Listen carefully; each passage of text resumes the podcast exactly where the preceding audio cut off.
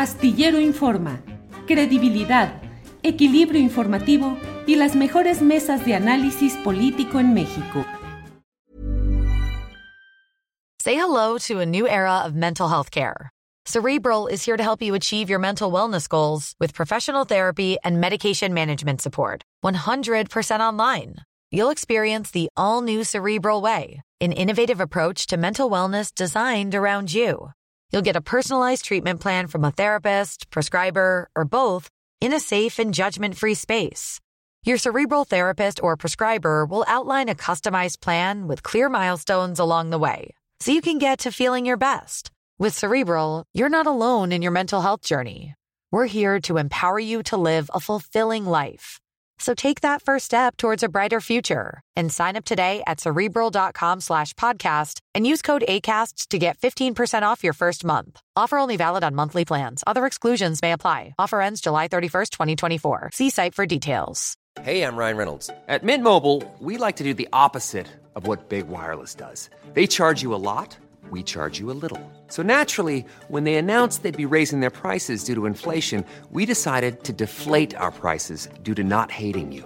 That's right. We're cutting the price of Mint Unlimited from $30 a month to just $15 a month. Give it a try at mintmobile.com slash switch. $45 upfront for three months plus taxes and fees. Promo rate for new customers for limited time. Unlimited more than 40 gigabytes per month. Slows. Full terms at mintmobile.com.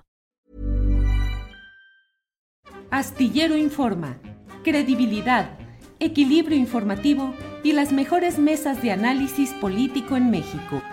La una de la tarde, la una de la tarde en punto y ya estamos en Astillero Informa. Mucho gusto de estar en contacto con todos ustedes, con todos, con todas. Ya sabe que aunque haya enojo, pero bueno, ahora está el lenguaje inclusivo que dice todes también. Bueno, pues eh, hay mucha información en este día y en este día vamos a tener eh, notas relevantes con nuestra compañera Adriana Buentello y vamos a tener también entrevistas, la mesa de los miércoles con los periodistas eh, Arturo Cano, Alberto Nájar y Juan Becerra Acosta.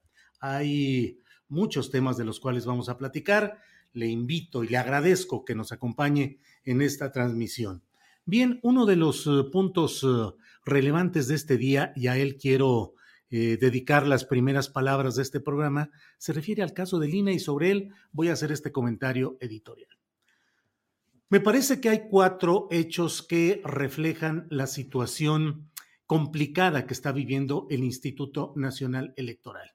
Un instituto que, como usted sabe, eh, ha estado tanto en su versión actual como en la versión que originalmente se denominó Instituto Federal Electoral, el IFE, que algunos decíamos que era el Instituto del Fraude Electoral, bueno, pues ahora el INE está en una batalla que puede ser una batalla terminal de la manera como hasta ahora hemos visto y hemos entendido lo que es el proceso de este INE. Por una parte, eh, pienso yo que debemos tener muy claro el hecho de que hay cuatro verdades que sin embargo se pueden convertir en mentiras y que deben ser muy bien esclarecidas para que todos entendamos qué es lo que está sucediendo y lo que está eh, aconteciendo en este Instituto Nacional Electoral. El tema concreto, usted lo sabe, es eh, el ejercicio de revocación de mandato, por un lado. Por otro lado, es el presupuesto, disponible o no disponible. En tercer lugar, es el tema del el gasto excesivo que ha significado el Instituto Electoral en la realidad mexicana. Y el cuarto me parece que es esta suerte de forcejeo político que se vive y en el cual es importante que el propio Lorenzo Córdoba, el consejero presidente del INE, eh, sea suficientemente claro en sus perspectivas e intenciones. Voy a tratar de abordar cada uno de estos temas. El primero es que el ejercicio de la revocación de mandato es un derecho constitucional, es un derecho constitucional que por tanto debe estar protegido en su ejercicio por las instituciones, desde luego en términos también presupuestales. Es decir, hay quienes dicen, propuesta sin presupuesto es eh, nada más rollo, es demagogia, o sea, de nada sirve plantear que se haga algo, que se proteja la salud de los mexicanos, que se les garantice una alimentación saludable, plena, si no existe el presupuesto para garantizar ese tipo de derechos. Pero en este caso estamos en presencia de una innovación, un proceso de revocación de mandato que fue propuesto por el actual presidente de la República, Andrés Manuel López Obrador, y que está dispuesto a que sea aplicado a él mismo, en primer lugar. No sería exclusivo este ejercicio para el presidente de la República, lo puede ser también para gobernadores de los estados. Y en un país donde tanta, tanto enojo y tanto hartazgo llegan a acumular los titulares de los poderes ejecutivos, el federal o los estatales, es una gran noticia que se puede ejercer este derecho revocatorio. Es un derecho que tiene, que pueden impulsar cualquier ciudadano, a la hora de impulsarlo y de recoger sus firmas, no se le pregunta ni se va a valorar si ese ciudadano está a favor de revocarle el mandato al presidente en turno o está por confirmar, por ratificar ese mandato. De tal manera que la discusión que se ha dado acerca de si solo deben empujarlo los adversarios del presidente López Obrador y no, por ejemplo, los miembros de Morena o los seguidores de la 4T, me parece que es una discusión que no tiene sentido práctico. Puede tenerlo teórico, teórico, y ya hemos hablado sobre ese tema, pero en lo práctico el ciudadano tiene la oportunidad de ejercer un derecho. En segundo lugar, ¿cuál es el presupuesto disponible? Pues simple y sencillamente no hay ese presupuesto que ha planteado el propio Instituto Nacional Electoral y que en pocas palabras se refiere a que es necesario organizar un proceso similar al de la elección federal presidencial, de la elección presidencial, porque se van a tomar decisiones respecto a ese mismo proceso.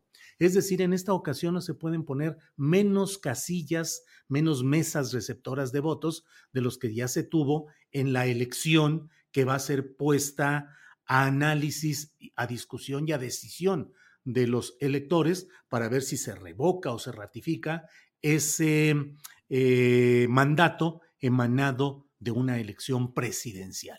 Entonces, bueno, ahí evidentemente hay un problema práctico. Se dice en el propio derecho, en los estudios de derecho, se dice que nadie está obligado a lo imposible. ¿Cómo puede el INE establecer una consulta, un ejercicio de revocación de mandato si no tiene el presupuesto para ello.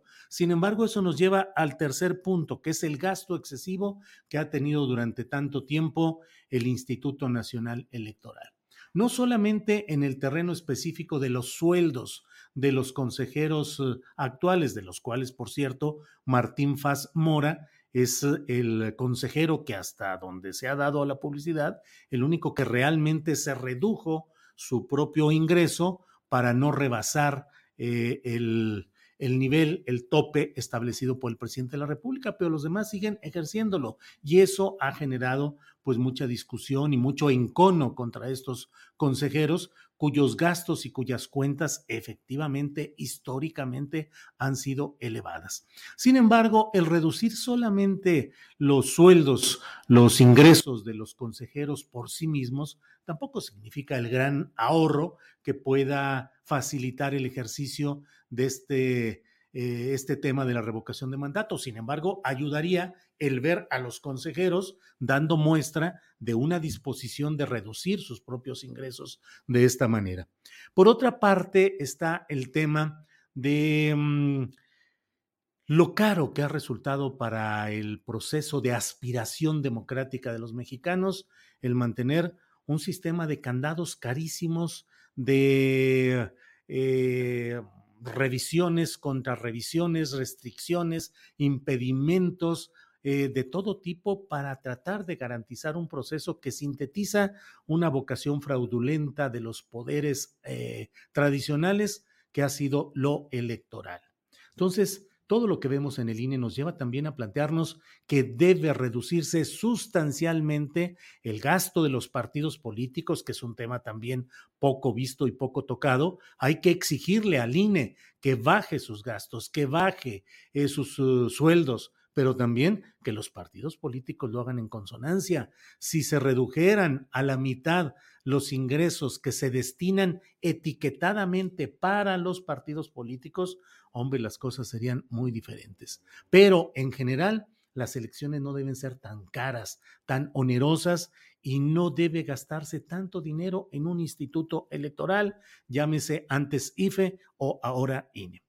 Y hay un cuarto punto, que es este forcejeo electoral en el cual pareciera que eh, el grupo que domina actualmente el INE, encabezado por Lorenzo Córdoba y por Ciro Murayama, eh, se está prestando o está participando o no se deslinda de una serie de apoyos explícitos de grupos contrarios a la actual presidencia de la República y sus políticas y que plantean la posibilidad de que Lorenzo Córdoba sea el abanderado de esas fuerzas políticas. Para ello, desde luego, el consejero presidente del INE tiene que renunciar o salir del INE en una temporalidad que le permita aspirar a, no tener impedimento para ser candidato a una elección federal.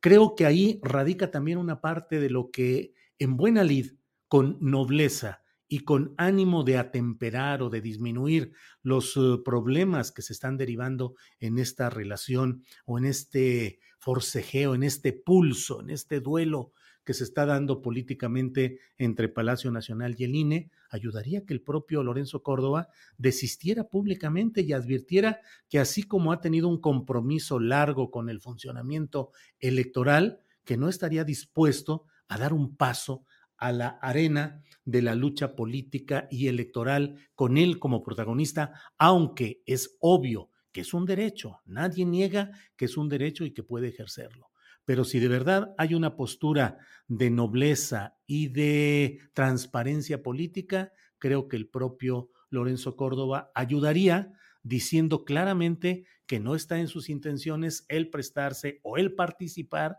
como un aspirante político y no porque se le tenga miedo, que es uno de los argumentos, le tienen miedo y por eso están criticando o censurando lo que hace, no, simplemente para darle transparencia a esta batalla que se está dando en el, en el INE y para preservar también la mm, claridad de intenciones de lo que hoy se está realizando. En fin, estas son algunas de las reflexiones que he querido hacer respecto a las cuatro verdades o las cuatro mentiras que hoy están entrampando al Instituto Nacional Electoral y al grupo, a la facción que actualmente lo dirige. Bien, vamos a, vamos a seguir adelante. Tenemos uh, un tema del cual vamos a, compartir a continuación, porque miren, Oaxaca mm, hay muchas posibilidades de que Morena se quede con la gubernatura del estado, pero pues sigue la batalla interna y una de las aspirantes a la candidatura de Morena al gobierno es la senadora Susana Harp, a quien saludo. Buenas tardes, Susana. Hola, muy buenas tardes. ¿Cómo estás, Julio? Bien, Susana. Eh, Susana, ¿cómo va todo? ¿Cómo va tu... Eh, ¿En qué fase vas de la búsqueda de la candidatura al gobierno de Oaxaca? Pues nos inscribimos como varios paisanos y paisanas más. Eh, somos ahorita nada más aspirantes a ser candidatos o candidatas para la gobernatura del estado de Oaxaca por Morena. Y pues lo que yo sigo haciendo, Julio, pues es trabajando en lo que me toca, en el tema de las leyes, en el Senado, visitando comunidades y es como voy a seguir eh, actuando hasta que se defina eh, por las propias reglas internas del partido. Susana, entrevisté la semana pasada al también senador Salomón Jara y él insistía en que él sí ha recorrido eh, todo el estado de Oaxaca, que él tiene décadas luchando en la misma trinchera y le pregunté yo concretamente si se refería a ti y él dijo que, él señalaba pues que, que había críticas hacia tu llegada a la política. ¿Desde cuándo estás con Morena o con el movimiento progresista de izquierda que actualmente está en el poder, Susana? Pues el actual presidente de la República me invitó en 2017 a entrar en la contienda eh, del 2018 por eh, el espacio del Senado, eh, por mi estado que es Oaxaca. Al principio fue una sorpresa, no habían hablado conmigo, me enteré a través de un tuit, me extrañé por el tuit. Después ya hubo una comunicación directa, pude platicar ampliamente y por supuesto que acepté y estoy muy contenta, Julio, porque yo desde los 16 años trabajo en comunidades indígenas por diferentes razones. He ido por múltiples razones. Muchas veces por temas totalmente sociales, por temas que tienen que ver con alimentación, con salud. Y a partir de que inicié mi trabajo como cantante, como, como que alguien que ha estado haciendo activismo social a partir de la música, pues he visitado muchísimas comunidades, muchísimos municipios, no nada más de Oaxaca, de otras partes de mi tierra. Entonces la política no nada más se hace forzosamente desde un escaño. Uno hace política en todo momento, porque si política es trabajar por el bien común, tengo muchos años haciendo política de otras formas. Yo no estoy diciendo que haya participado siempre a través de un movimiento o de un partido político. En efecto, en, en ese aspecto específico tengo tres años y medio, pero estoy muy contenta. Tengo muy buenos resultados en el Senado. Nunca había sido legisladora y sin embargo, sí te digo mi numeralia porque por eso es por lo que tratan de golpear, que no tengo experiencia. Tampoco la tenía como legisladora y soy la legisladora de Oaxaca, tanto de diputados federales, diputadas federales, senadores y senadora, porque soy la única mujer, que tiene la numeralia más alta en cuanto a leyes que ya han sido publicadas en el diario oficial de la Federación. Sí te lo digo con mucho orgullo porque temas como eh, la visibilización de los pueblos y comunidades afromexicanas la intenté mucho tiempo. Desde el 2006 estoy con estos temas a partir de la cultura, tratando de hacer festivales, tratando de hacer eh, todo lo que se podía dentro de un escenario para visibilizar, para concientizar y cambiar el micrófono y llegar a la tribuna del Senado, pedir que estuvieran incluidos en la Constitución, lograrlo en 11 meses, es un regalo de la vida y que no me quito por nadie. Estoy muy contenta y te digo de una manera que quizás suene extraño, pero es verdad. Eh, he tenido 11 discos, he grabado 11 discos y además lo usan como si fuera una denostación ser cantante. Entonces, pues, bueno eh, de mis 11 discos, Julio, tres los he convertido en leyes. Y me da un profundo gusto, porque es continuar con las mismas metas, con las mismas causas que me han acompañado en cualquier momento de vida. ¿Cómo te defines, Susana, ideológicamente? ¿De izquierda, de derecha, de centro? Me defino como oaxaqueña. Eso es lo que yo soy. Eso no dice nada. No, sí dice mucho, porque en mi tierra se trabaja. Alejandro Murat es eh, ¿Es oaxaqueño? No, no, no, nació en Oaxaca. Porque no nació en Oaxaca. ¿Pero es el gobernador de tu estado? Ah, yo sé, pues, pero eh, eso está bien y la constitución lo permite. Es legal que él sea nuestro gobernador. Yo nací en Porfirio Díaz fue oaxaqueño. Sí, pero yo. Ulises Ruiz es oaxaqueño. Los usos y costumbres los he llevado a eh, todos los ámbitos de mi vida. Siempre he trabajado en unidad con las comunidades, siempre he trabajado haciendo equipo en un escenario o en una cancha de básquetbol, que es donde en Oaxaca ocurren todas las cosas. Para que una comunidad esté completa, Julio, tiene que tener palacio municipal o agencia municipal, una cancha, que es donde ocurre todo, normalmente una iglesia, muchas veces católica, y por supuesto una banda. Si tiene estos cuatro elementos, la comunidad se siente completa. Susana, entonces ahí haciendo comunidad y haciendo trabajo comunitario, ahí es donde tenemos que estar los oaxaqueños y oaxaqueñas. Susana, ¿te es difícil definirte como izquierda, derecha o centro? No, no me es difícil. O sea, por supuesto que si me pones en esa en, ese esquema, pues por supuesto sería muchísimo más de izquierda mis actividades, mis formas de trabajar. Sin embargo, me parece también un poco una terquedad siempre querer etiquetarlo todo, ¿no? Hay cosas que se hacen porque así somos nosotros en Oaxaca, porque siempre trabajamos haciendo tequio, haciendo faena, haciendo gozona. Y eso es lo que yo quiero continuar haciendo. El presidente retomó la manera de trabajar en Oaxaca cuando propuso la política pública solo en Oaxaca de hacer estos caminos rurales. ¿Y cómo lo hizo Julio?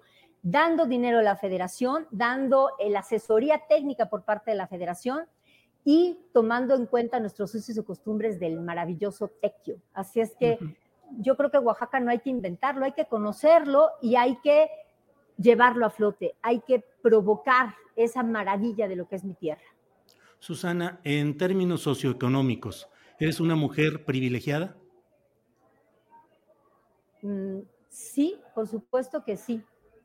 Por supuesto que sí, pero siempre he vivido en el prejuicio de lo que sigue de mi nombre. Y yo lo que pediría a ti y a todo el mundo es que conozcan a Susana, que uno tenga familia, que le ha ido bien, pues eso, pues qué bueno, eso es algo que no está en mí. Yo trabajo desde los 19 años, me mantengo por completo desde los 19 años, fui becada desde la preparatoria y yo tengo, yo sí sé quién soy, Julio. Privilegiada, claro que sí, siempre he tenido el pan en la mesa, siempre he podido estudiar y sé que por eso soy privilegiada, porque conozco muchas realidades. Hay muchos Oaxacas, hay muchos Méxicos y a eso me refiero cuando digo que soy privilegiada. ¿Te ha pesado el apellido Harp por la relación eh, de uno de los hombres más ricos de México? No, pero entiendo, entiendo lo que conlleva. Eh, Alfredo Hart es una gente que ha ayudado muchísimo a mi tierra y yo le reconozco profundamente el amor con hechos por Oaxaca, como algún día decía Germán de esa, pues podría estarse, ¿no? En medio de algún océano mirando el firmamento, pero no, ahí está trabajando y me da mucho orgullo. Pero yo no nada más soy Hart, este, querido Julio. Yo, mi segundo apellido es Iturribarría, mi abuelo materno fue un gran historiador de Oaxaca, una gente que luchó profundamente, un periodista honesto. Mi madre, Alicia Iturribarría, me enseñó a estar ahí trabajando al pie del cañón, la acompañaba a las cárceles, la acompañaba a los hospitales. Yo he vivido esto de ser eh, alguien cercana a las gentes, a las comunidades, porque lo viví en mi casa, porque lo viví con mi madre, con mi familia no estoy inventando nada, es algo que me ha acompañado siempre y que pues aquí estoy, esta que yo soy. Yo sé que hay muchos prejuicios, pero pues yo invito a que conozcan mi trayectoria y no con lo que la gente muchas veces supone o presupone. ¿Qué opinas del gobierno de Alejandro Murat? Y te pregunto si crees que ha habido un cacicazgo de José Murat, padre, en Oaxaca. Pues yo creo que los hechos ahí están, son claros. Eh, el gobernador se ha alineado, ha estado claro, eh, ha trabajado de la mano con nuestro actual presidente de la República y eso yo creo que ha logrado hacer un tránsito mucho más suave que ha sido beneficioso para mi tierra, por supuesto. O sea, tu visión es positiva respecto al gobierno de Alejandro Murat mi visión es que yo creo que hizo lo, lo, más sabio al acercarse al presidente y al trabajar junto con él.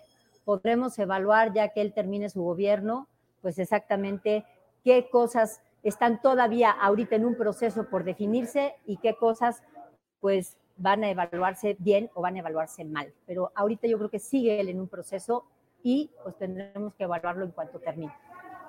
Entonces, eh, casi que el PRI podría seguir gobernando Oaxaca porque el gobernador Murat pues ha hecho las cosas más o menos bien. No, no, no, no, no, no, no, Julio, no.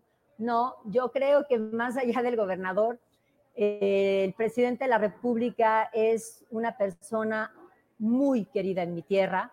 Él ha demostrado con hechos el amor a Oaxaca, con hechos, con, con política pública contundente que nada más hay hacia el estado de Oaxaca y yo creo que todos lo tenemos muy claro. Las 13 personas que nos anotamos para eh, ser aspirantes a la candidatura por el gobierno del estado de Oaxaca, tenemos muy claro, Julio, que Morena va a ganar porque el presidente ya ganó.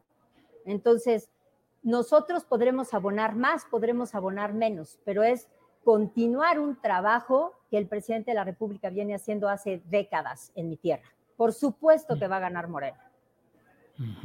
Bien, Susana. Eh, dentro de lo que está viviéndose en Oaxaca y precisamente como hay esta percepción generalizada de que Morena va a ganar y que el voto del la presencia del presidente López Obrador tiene un gran impacto, un gran jalón electoral en Oaxaca, pero pues se multiplican también los problemas internos. Leía sobre acusaciones de Salvador Jara contra eh, eh, Flavio Sosa en señalamientos muy ríspidos. Dijo incluso que habría algo así como una demanda de tipo penal y te meten ahí al baile de que Flavio Sosa está haciendo una campaña de desprestigio contra Jara para favorecerte a ti. ¿Qué pasa en ese terreno, Susana? Pues ellos tienen una relación de décadas, ¿no? Ellos tienen una relación muy anterior a que en efecto yo entrara al ámbito político Em, me parece que tendríamos que tener muchas más alturas de miras y hacer propuestas y estar proponiendo nuestro trabajo, proponiendo cosas muy concretas para Oaxaca y no entrar en estas arenas movedizas. Em, para que haya un pleito tiene que haber dos gentes, ¿no? Yo, yo personalmente, Julio, yo lo que quiero es seguir caminando y mostrando el trabajo que he logrado hacer por mi tierra y no pienso eh, subirme en ninguna de esas arenas, no es mi interés. Y yo invito a que todos estemos en unidad y trabajemos por el único proyecto que importa trabajar, que se llama Oaxaca. Esto no puede ser un proyecto personal de nadie. Susana, te voy a dar mi punto de vista solo para pedirte luego tu, opinión, pero yo he visto durante mucho tiempo la política de Oaxaca y me ha parecido que siempre ha estado dominada por facciones y grupos que solo pelean para quedarse con la mayor parte del botín del presupuesto, de los cargos, de las postulaciones, y que ha habido gobiernos desde, eh, por decir algo, Eladio Ramírez, Gavino Cue, Ulises Ruiz, José Murat, ahora Alejandro Murat, y que se diga lo que se diga, la realidad de Oaxaca sigue siendo la misma, con marginación, con pobreza, con injusticia y con privilegio y protección a los grupos de élite. ¿Cómo puedes tú cambiar una relación tan estructurada de grupos, de presiones, de facciones? Eh, ¿Cómo lo piensas hacer? Y con todo respeto te pregunto si tu inexperiencia política, pues de no tener esos cargos ejecutivos o directivos, no te convertiría en una presa de esas presiones y esos grupos facciosos muy bien estructurados. Mira, por el momento electoral en el que estamos, yo no puedo, no debo de hablar ahorita de un proyecto, porque estaría haciendo un acto anticipado de campaña. Específicamente en este momento, no podría yo comentarte eh, hacia dónde iría esta plataforma de campaña, como se le dice, estas propuestas muy concretas. Lo que sí sé, eh, querido Julio, es que yo tampoco sabía eh, cómo estar, eh, cómo estar eh, en, el legislativo, cómo transitar en el legislativo y aprendí rápido. Y aprendí rápido porque tuve un equipo importante, porque tuve un equipo con experiencia. Y si las cosas se dan, por supuesto que ni yo ni nadie lo sabe todo, pero sí sé hacia dónde quiero llegar. Yo tampoco sé construir casas, querido Julio, pero cuando tuve la oportunidad de hacer la mía, sabía exactamente lo que quería y me hice de un equipo técnico y me hice de un equipo que sabía construir y ocurrió lo que yo quería que ocurriera. Así es que de la misma manera en la que pude conseguir un gran equipo en el área legislativa, tendría que ser de la misma forma. Y tendría yo que saber el rumbo. No lo tengo que saber todo, pero el rumbo sí. Y ese lo tengo muy claro. Bien, Susana, pues te agradezco la oportunidad de platicar a reserva de lo que quieras agregar. Cierro solo preguntándote, ¿no tienes miedo de enfrentarte a esos tiburones tan peligrosos con tantos ribetes hasta violentos que hay en Oaxaca? Pues ya tomé la decisión y aquí voy a estar, querido Julio. Por supuesto, seré cauta, no voy a estar buscando pleitos, no me voy a subir en arenas que no me debo de subir. Yo estaré contestando todo a través de mi trabajo. Y sí, sí seré cuidadosa, por supuesto que lo seré. Sé, conozco a mi tierra, conozco a mis paisanos y paisanas, pero hay como un 98% de gente maravillosa en mi tierra que no está en ese tenor y que por ella y con ella es con la gente con la que quiero trabajar. Pues Susana, te agradezco mucho la posibilidad de contar con tus respuestas, con tus planteamientos. Entiendo la, pues el momento eh, preelectoral en el cual no se pueden abundar las cosas y ojalá más adelante podamos, si es que la situación electoral te coloca como candidata, platicar de cuáles son tus planes para enfrentar toda esa realidad tan compleja de Oaxaca. Por ahora y a reserva de lo que quieras agregar, yo te doy las gracias. No, igualmente, Julio, de verdad, gracias y pues nos veremos más pronto, más pronto de lo que queremos. Esperemos que así sea. Gracias. Así es. Gracias a ti, Susana. Hasta luego. Buenas tardes. Bueno, pues ha sido la precandidata todavía apuntada pues en la lista de aspirantes de Morena al gobierno de Oaxaca.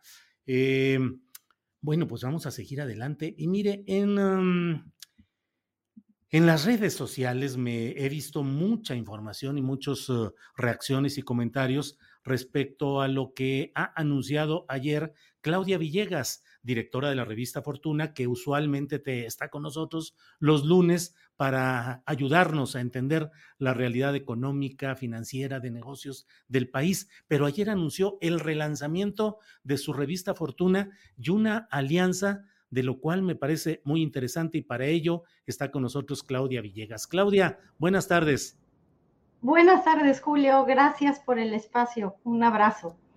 Claudia, pues ahora en otro, en otro espacio, usualmente es el de los lunes, para los comentarios de índole económica, pero ahora, eh, ¿qué fue lo que se anunció ayer? ¿Cómo va a estar este asunto de la promoción y el impulso a eh, proyectos de investigación periodística que se ha anunciado ayer en una reunión muy interesante, Claudia? ¿Qué fue lo que anunciaron?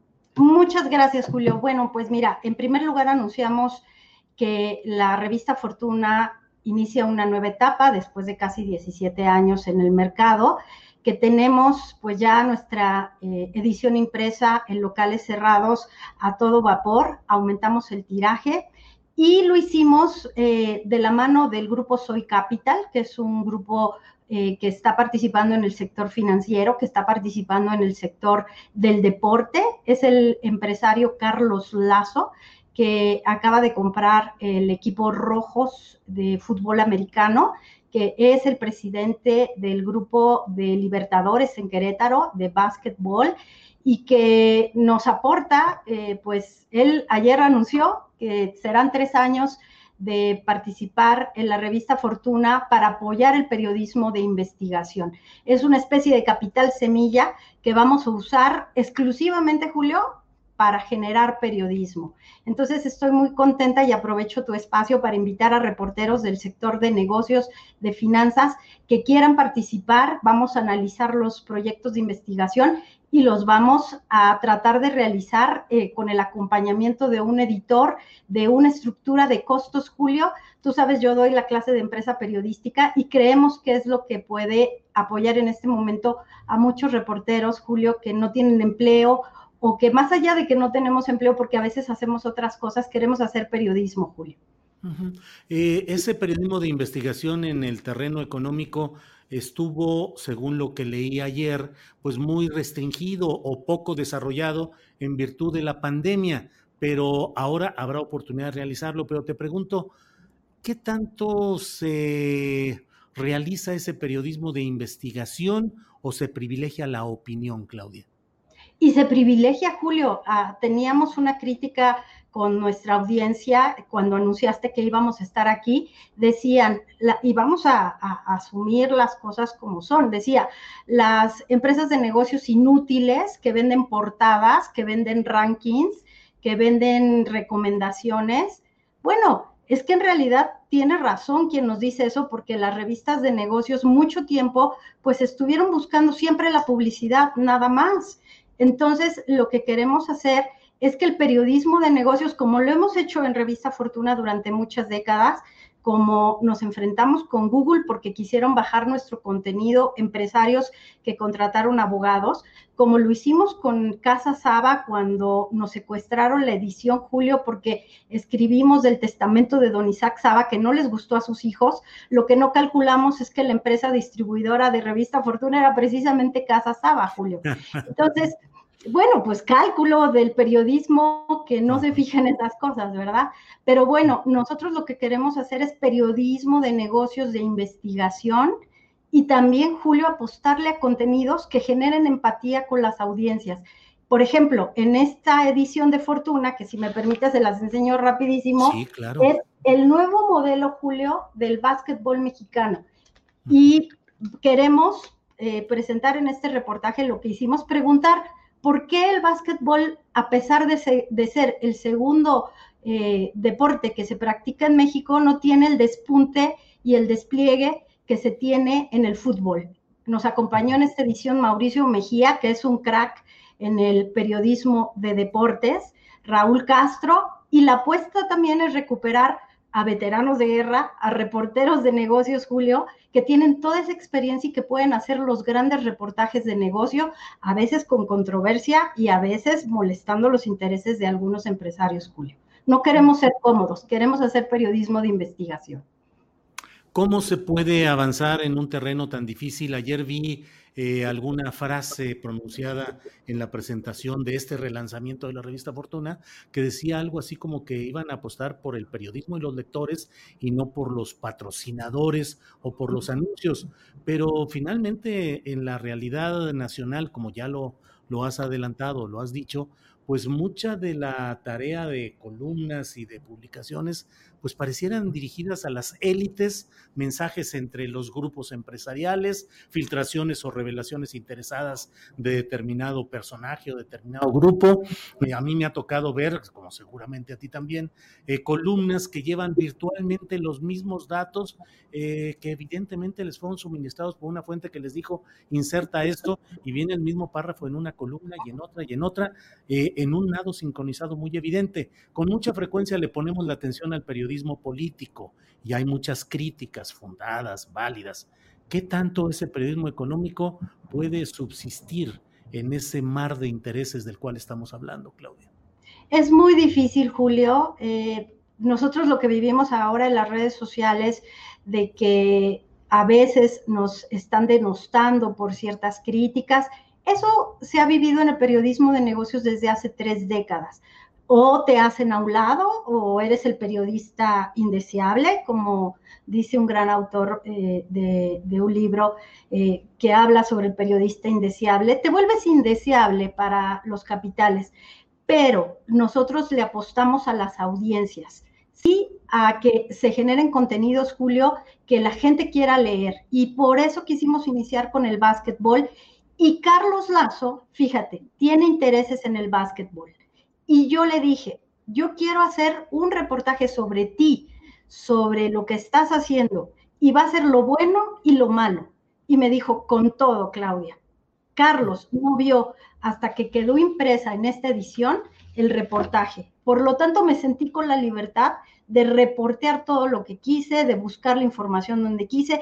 Creo que los empresarios, Julio, tienen que hacerse a la idea que el periodismo de negocios, que de verdad vale la pena, es el que no los involucra, es el que no atiende a sus intereses, sino que está atendiendo a los intereses de quién crees, de sus clientes, de sus consumidores.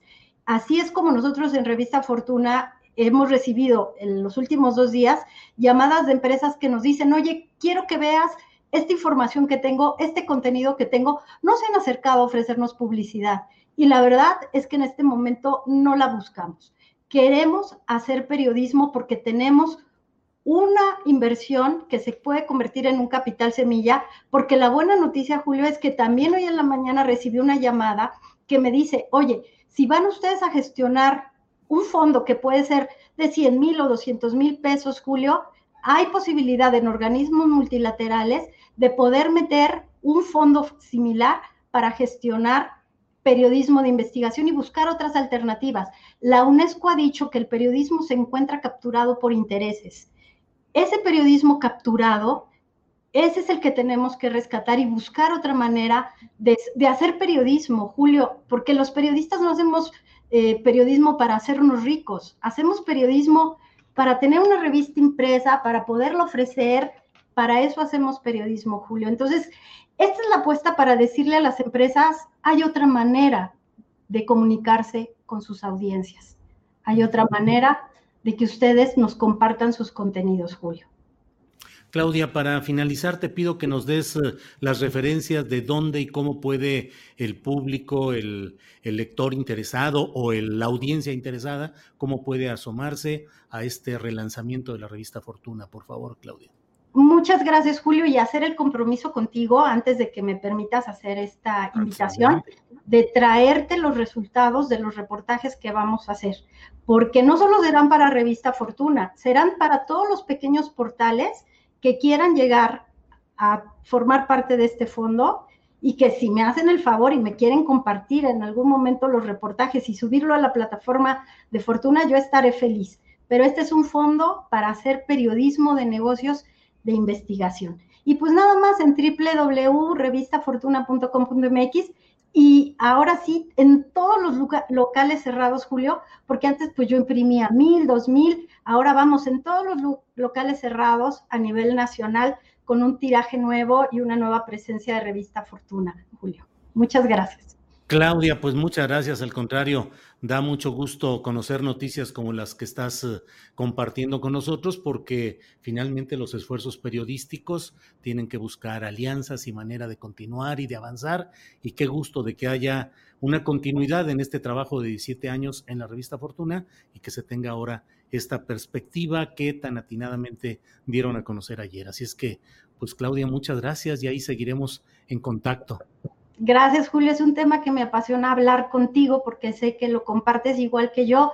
Y algo muy importante, hacer la revelación de quién financia y cómo se financia, creo que es también parte de la responsabilidad que tenemos los medios, hacer esta revelación para que nos miren las audiencias cómo estamos trabajando. De acuerdo, totalmente. Claudia, pues ya veremos los resultados, ya los compartiremos y seguiremos hablando de periodismo y los lunes de análisis económico. Muchas gracias, Claudia. Gracias, Julio. Un abrazo a todos y gracias por tu espacio y generosidad. Al contrario, que estés bien, Claudia Villegas, directora de la revista Fortuna, que ahora tiene un relanzamiento que me parece que va a ser muy interesante. Así es que vamos a seguir adelante con eh, viendo lo que se realiza en este terreno del periodismo de asuntos económicos al que no siempre le ponemos la debida atención justamente en cuanto a financiamiento, intereses, eh, y es muy importante lo que ahora se está haciendo. Bueno, en unos eh, segundos vamos a hablar sobre el tema de las elecciones en el sindicato petrolero. déjeme mientras está nuestro invitado, eh, compartir con usted algo de lo que se ha publicado. Por ejemplo, leo en un eh, portal que se denomina El Espejo del Poder eh, una nota que dice, al iniciar este martes las elecciones para renovar las secretarías generales en las primeras 12 de las 36 secciones del sindicato petrolero, aliados del ex dirigente nacional Carlos Romero Deschamps fueron señalados por grupos disidentes de imponerse mediante amenazas, acarreo, compra y coacción de votos, entre otras irregularidades. Continúo leyendo esta nota que dice, en al menos seis secciones de ocho estados del país, los trabajadores acudieron a votar a los centros de trabajo de petróleos mexicanos con la opción a planillas únicas vinculadas con Romero de Champs, por lo que su triunfo es inminente. Según denunciaron los disidentes, en esta primera parte del proceso, que considera 12 secciones sindicales, se estima que el padrón llega a unos 30 mil petroleros sindicalizados con derecho a votar. Hay reportes de muchos lugares, desde la sección 47 de Ciudad del Carmen, donde solo quedó la planilla del mismo grupo que ya está en el poder, la sección 34 en la Ciudad de México, donde Héctor Sosa dirigirá por tercera ocasión la Secretaría General de Local, la 10, la sección 10 de Minatitlán, Veracruz, donde resultó ganador Jorge Alberto Guade Zúñiga, hijo de Jorge Guade González, líder moral, entre comillas, de la sección. En la sección 44 de Villahermosa, Tabasco, José Zamudio Aguilera continuará, como desde hace 30 años, alternando la Secretaría General con José del Pilar Córdoba. En la sección 38 de Salina Cruz, Oaxaca, Lucía Lara Suárez candidata de la planilla Guinda, denunció una elección manchada de corrupción y bajo terror sindical por amenazas a los trabajadores para favorecer a Carlos Cabello Moreno. Y así son muchas las, eh, las los señalamientos pues de este, estas elecciones que la Secretaría del Trabajo ha autorizado y que se están realizando y convalidando el poder de Carlos Romero de Champs. Pero mire, para analizar en general el tema, para tener un contexto y una visión más amplia, vamos a hablar ahora con el doctor Alfonso Bouzas. Él es investigador del Instituto de Investigaciones Económicas de la UNAM y analista en temas sindicales. Eh, Alfonso, buenas tardes. Hola, Julio, tus. Gracias. Eh, doctor, ¿cómo ves todo este tema de las elecciones sindicales que se han dado en el sindicato petrolero, que se han dado bajo una expectativa de que haya una mayor libertad sindical, que haya voto libre, directo, que haya cambios y que eso permita que los trabajadores tomen sus decisiones. Lo que estás viendo, ¿qué te parece? ¿Cómo lo ves, doctor Bousas Ortiz?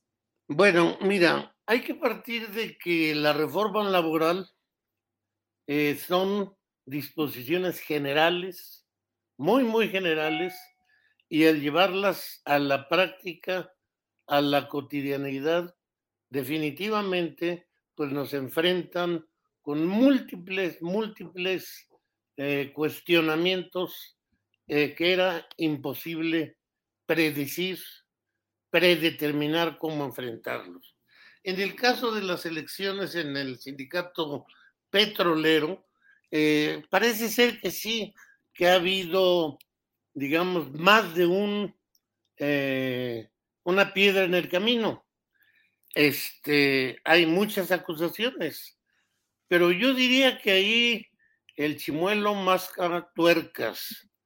Entonces, eh, la salida más viable, la salida exitosa, sería el que los trabajadores tomaran en sus manos el proceso.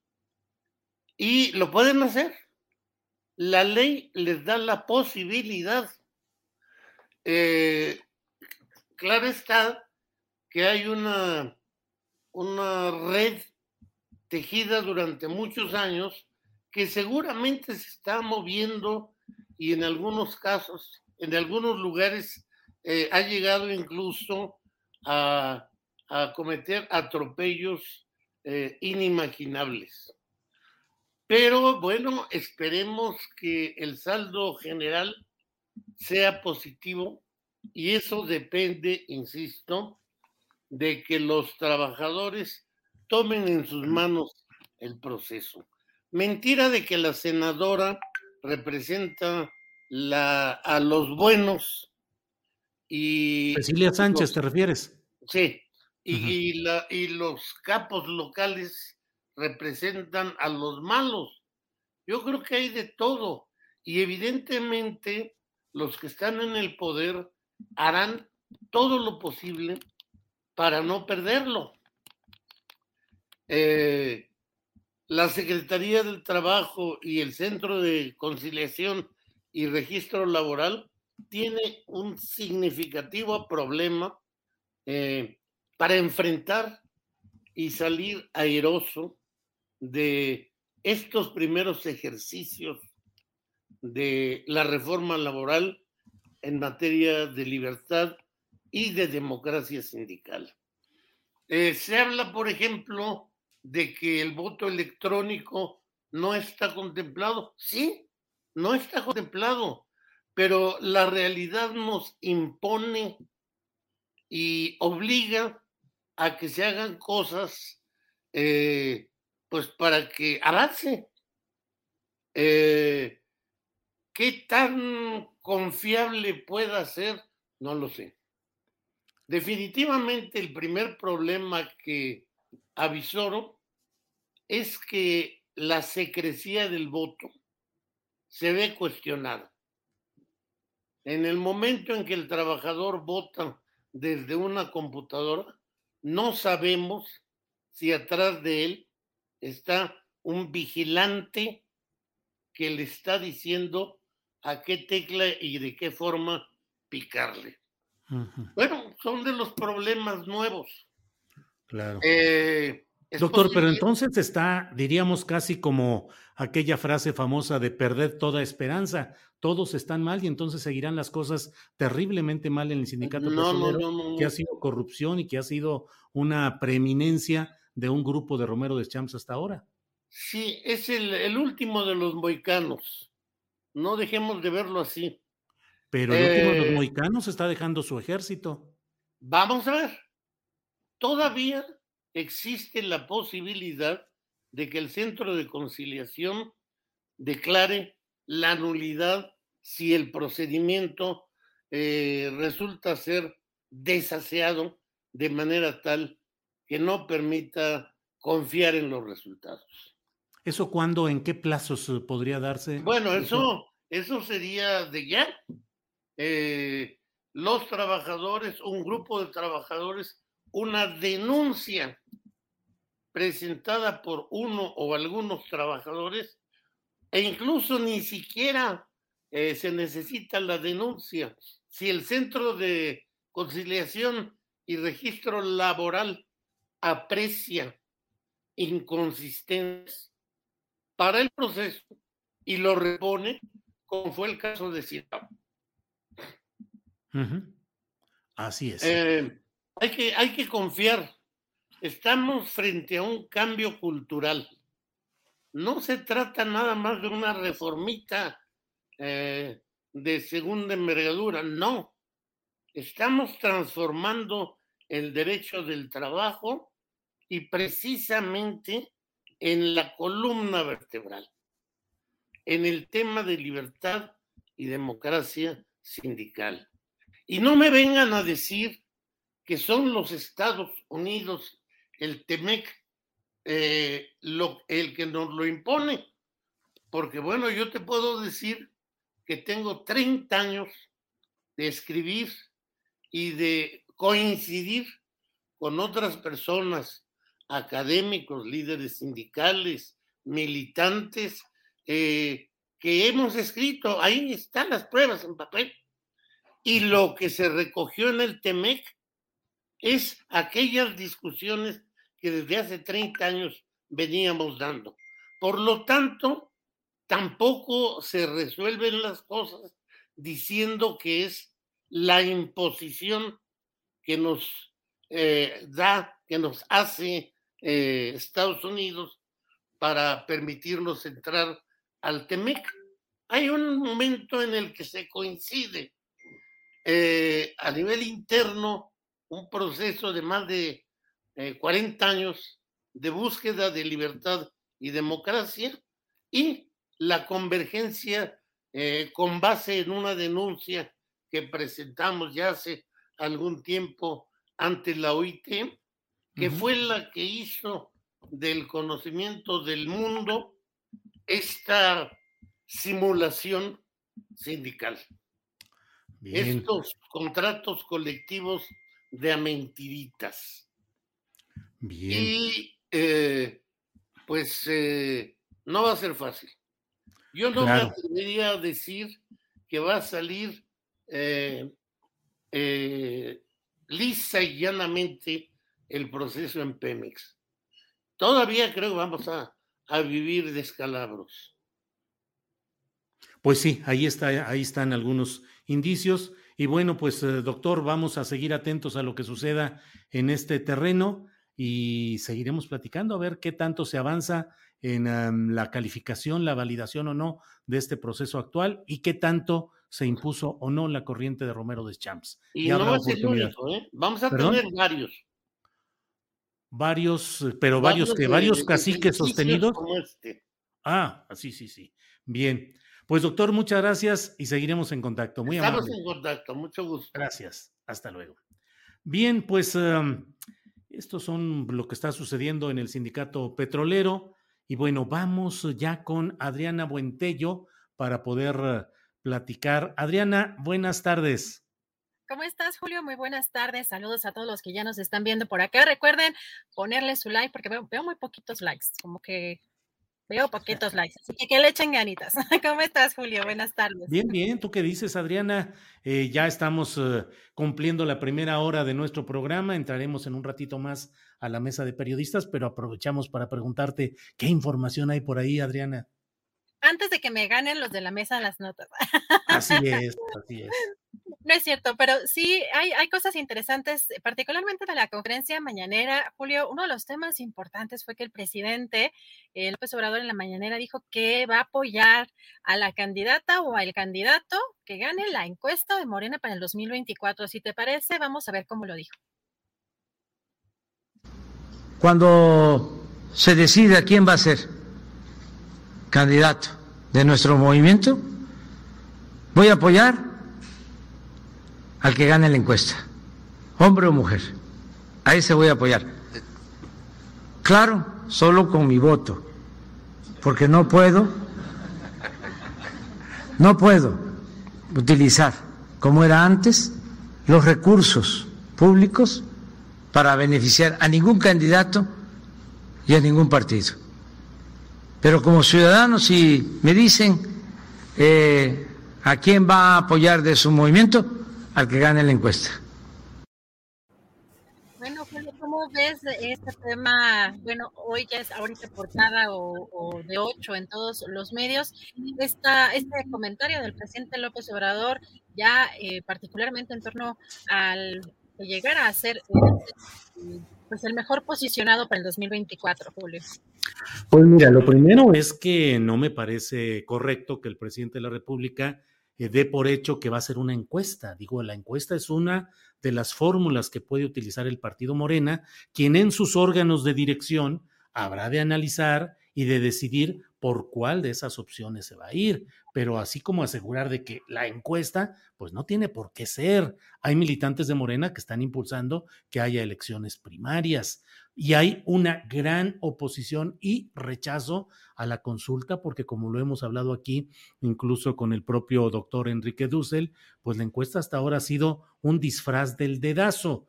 Y bueno, que el propio presidente de la República diga que él va a apoyar el resultado de la consulta, resulta, aunque luego me llegan, ya sabes, Adriana, este, golpes eh, de internet y reclamos y reproches, pero me parece que no, no es muy correcto eso porque podría acabar diciendo lo que diga mi dedito, como lo decía el propio Andrés Manuel López Obrador cuando era jefe de gobierno. Creo que debe dejarse fluir el libre eh, juego político en Morena, debe pelearse internamente, deben presentarse posturas y si finalmente se aprueba la encuesta, pues habrá que ver con cuánta claridad y transparencia.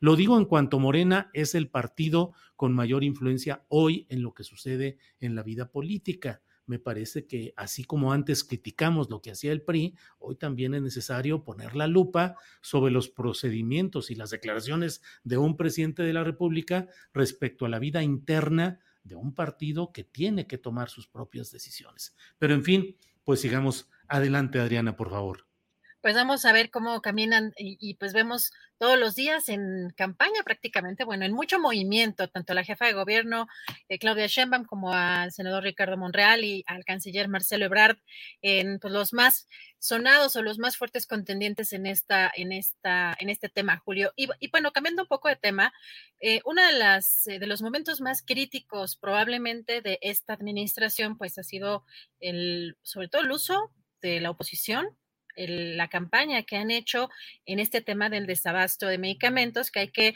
recalcar que no es exclusivo de este gobierno, pero que evidentemente con el tema de la pandemia, pues hay muchas cosas que en, en los temas de salud se, se agravaron eh, y se evidenciaron pues más, por supuesto. Así que hoy el presidente Julio hizo mención de este tema, seguro que están resolviendo el tema del problema del abasto de medicamentos, recalcó también esta mafia que ya también ha mencionado en diferentes conferencias, que controlaba todo lo relacionado con la venta al gobierno, incluso también reiteró eh, pues eh, la existencia de estos monopolios y los políticos corruptos que están involucrados. Si te parece, vamos a escuchar qué fue lo que dijo estamos eh, resolviendo el problema del abasto de medicamentos, porque había una mafia que controlaba todo lo relacionado con la venta al gobierno de los medicamentos.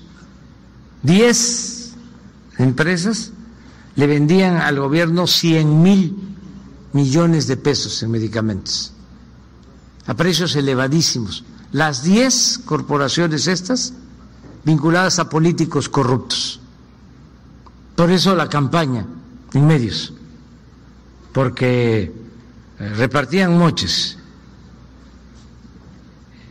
en contra de la decisión que tomamos de no permitir ya la distribución de esos medicamentos, la adquisición de esos medicamentos a estas empresas vinculadas con políticos corruptos. Se abrió la posibilidad, porque no eh, estaba permitido, que se compraran los medicamentos en el extranjero para proteger estos monopolios eh, vinculados a influyentes. Entonces ya podemos comprar los medicamentos en cualquier país del mundo y ya los tenemos, pero todavía eh, necesitamos mejorar la distribución, porque fue desmontar un aparato corrupto de adquisición, de distribución de medicamentos y crear algo nuevo para que no falten los medicamentos, no solo los del cuadro básico, todos los medicamentos. Bueno, Julio, y además. Hoy preguntaron en la conferencia mañanera al presidente si em, incorporaría a su gobierno al eh, actual gobernador de Quintana Roo, Carlos Joaquín González. Interesante porque menciona al presidente que está muy a gusto con el trabajo del gobernador, pero eh, pues, además también hay que recordar que llegó por la coalición del PAN, PRD, me parece, si no me corrija, y eh, dio a conocer que terminando el mandato lo convencerá Julio de seguirlo ayudando. Si te parece, vamos a escuchar lo que dijo el presidente. De que Estoy muy que, este, a gusto con el trabajo que está haciendo el gobernador de Quintana Roo, Carlos Joaquín.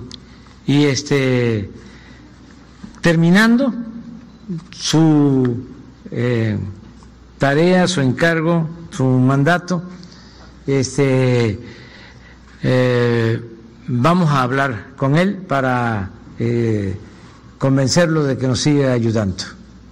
Si lo decide, porque es voluntario. Lo veremos en su momento.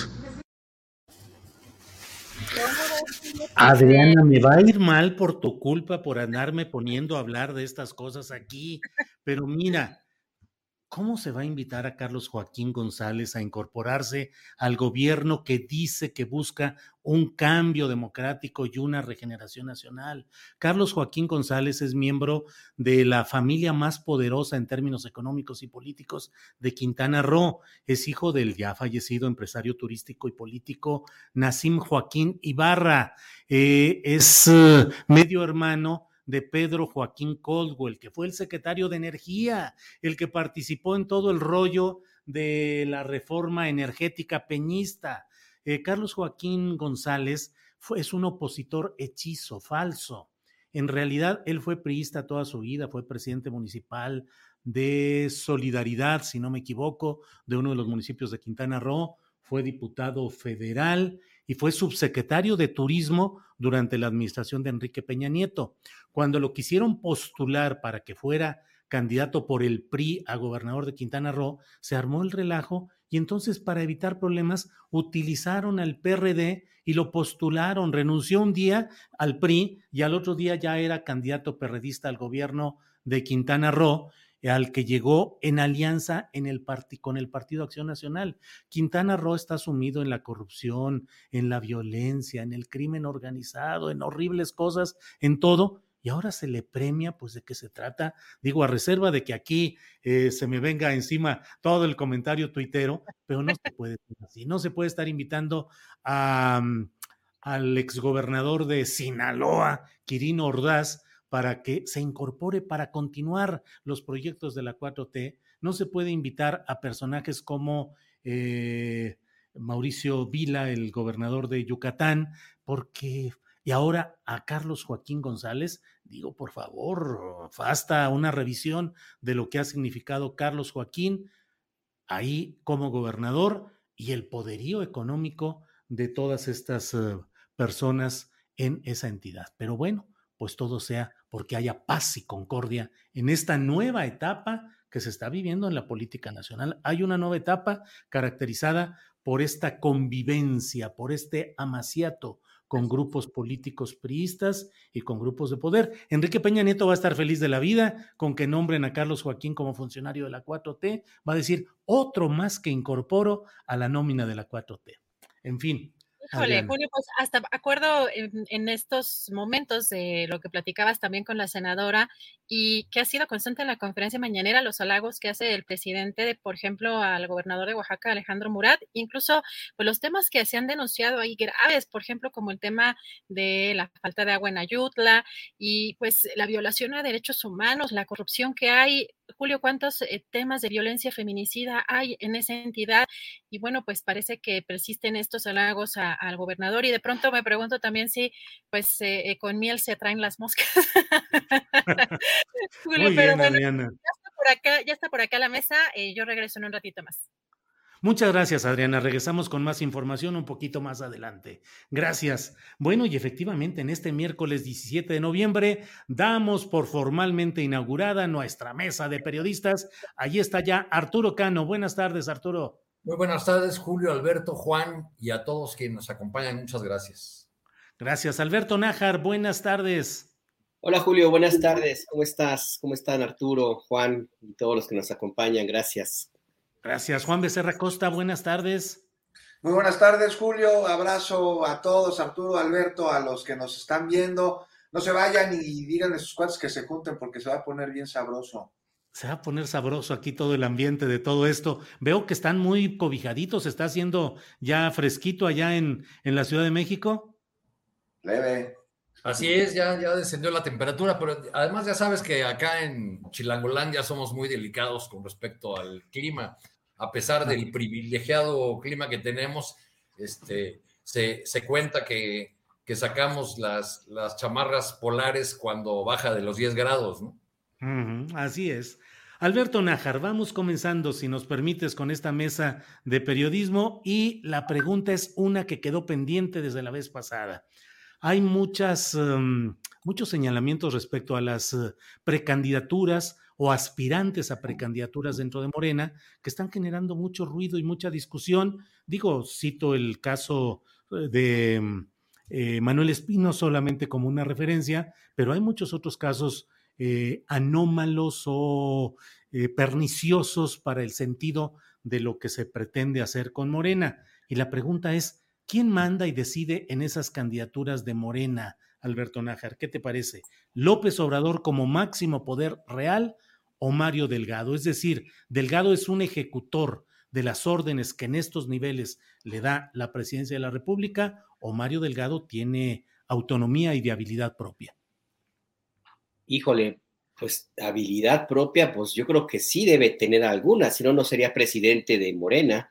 Eh, pero en, el sentido estricto de si tiene la, él la facultad o la libertad de, decidir las candidaturas de los principales puestos de elección popular, como gubernaturas, por ejemplo, algunas candidaturas a la Cámara de Diputados, pues yo creo que no, yo creo que no hay eh, ninguna candidatura, por lo menos a los gobiernos estatales, que no pase por lo menos con la, eh, digamos, si no la aprobación explícita, por lo menos la, el silencio o la, la, aceptación tácita del presidente López Obrador. Eh, no podemos hacer a un lado que, el presidente, López Obrador es un animal político en todo el sentido de la palabra y que en su forma de, desempeño político y ahora mismo como presidente de la República, siempre procura estar muy pendiente de todo lo que hay alrededor, no solamente por una cuestión de organización y también de mantener el control de, las áreas y de, entorno político en el, que, en el que se desenvuelve, sino también por una costumbre de defensa, yo diría que hasta de autodefensa para saber eventualmente de dónde pudiera venir alguna pues algún problema que, se le, que le pudiera surgir. Y en ese sentido, a mí me parece muy difícil que el presidente se desprenda por completo, que suelte, que suelte la vida interna de Morena. Yo creo que él más bien lo que hace es a, mantener una, eh, una sana distancia, una distancia prudente eh, y mirar desde, desde su posición, pero en el momento en el cual entiende que las cosas pueden salir de control, pues él interviene, manda los mensajes, a lo mejor no directamente él hablando con los personajes, pero sí con las personas con las cuales eh, eh, tiene confianza y le, hacen, y, hace, le hacen llegar a la persona indicada la, la inquietud, el sentir del presidente. Así es que yo sí creo que quien tiene la última palabra en las candidaturas más importantes, pues es el presidente Andrés Manuel López Obrador. eh, y lo cual me parece también una, una posición, pues, ciertamente, no quiero decir cómoda, pero por lo menos eh, mantiene de una u otra forma a salvo de las críticas y las revanchas que pueda haber dentro de, de, Morena por las decisiones que toma el presidente de ese partido, Mario Delgado, nada más ver la inconformidad que causó la selección de candidatos para los puestos del 6 de junio y ahora el revuelo que hay alrededor de Manuel Espino, eh, que ciertamente Manuel Espino, yo con esto cierro, es como el caso, el ejemplo más claro de por qué creo que no se mueve eh, nada en las alturas de las candidaturas importantes sin la, sin la, aceptación, la tolerancia o el, el beneplácito de López Obrador. Es el caso de Manuel Espino, porque él habla directamente con López Obrador y simple y sencillamente Mario Delgado lo que ha hecho es ser como el interlocutor, pues el que le levantó la mano al que el presidente pues está de acuerdo en que participe en eh, una se haya afiliado a Morena y dos en que participe abiertamente por una candidatura al gobierno de Durango. Gracias, Alberto Nájar. Arturo Cano, ¿qué opinas de esta pregunta aquí planteada precisamente eh, de quién manda y quién decide en esas candidaturas? El presidente de la República, Andrés Manuel López Obrador, o Mario Delgado? Pues es difícil eh, rechazar la idea de que el presidente tiene una gran, eh, un gran peso en las decisiones de las candidaturas y en la, eh, incluso en la manera de conducirse en general de, de Morena. Yo creo que Mario Delgado tiene alguna A lot can happen in the next three years. Like a chatbot may be your new best friend. But what won't change? Needing health insurance. United Healthcare Tri Term Medical Plans are available for these changing times. Underwritten by Golden Rule Insurance Company, they offer budget friendly, flexible coverage for people who are in between jobs or missed open enrollment. The plans last nearly three years in some states, with access to a nationwide network of doctors and hospitals. So, for whatever tomorrow brings, United Healthcare Tri Term Medical Plans may be for you. Learn more at uh1.com. Millions of people have lost weight with personalized plans from Noom like Evan, who can't stand salads and still lost 50 pounds. Salads, generally, for most people, are the easy button, right? For me, that wasn't an option. I never really was a salad guy. That's just not who I am. But Noom worked for me. Get your personalized plan today at Noom.com. Real Noom user compensated to provide their story. In four weeks, the typical Noom user can expect to lose one to two pounds per week. Individual results may vary.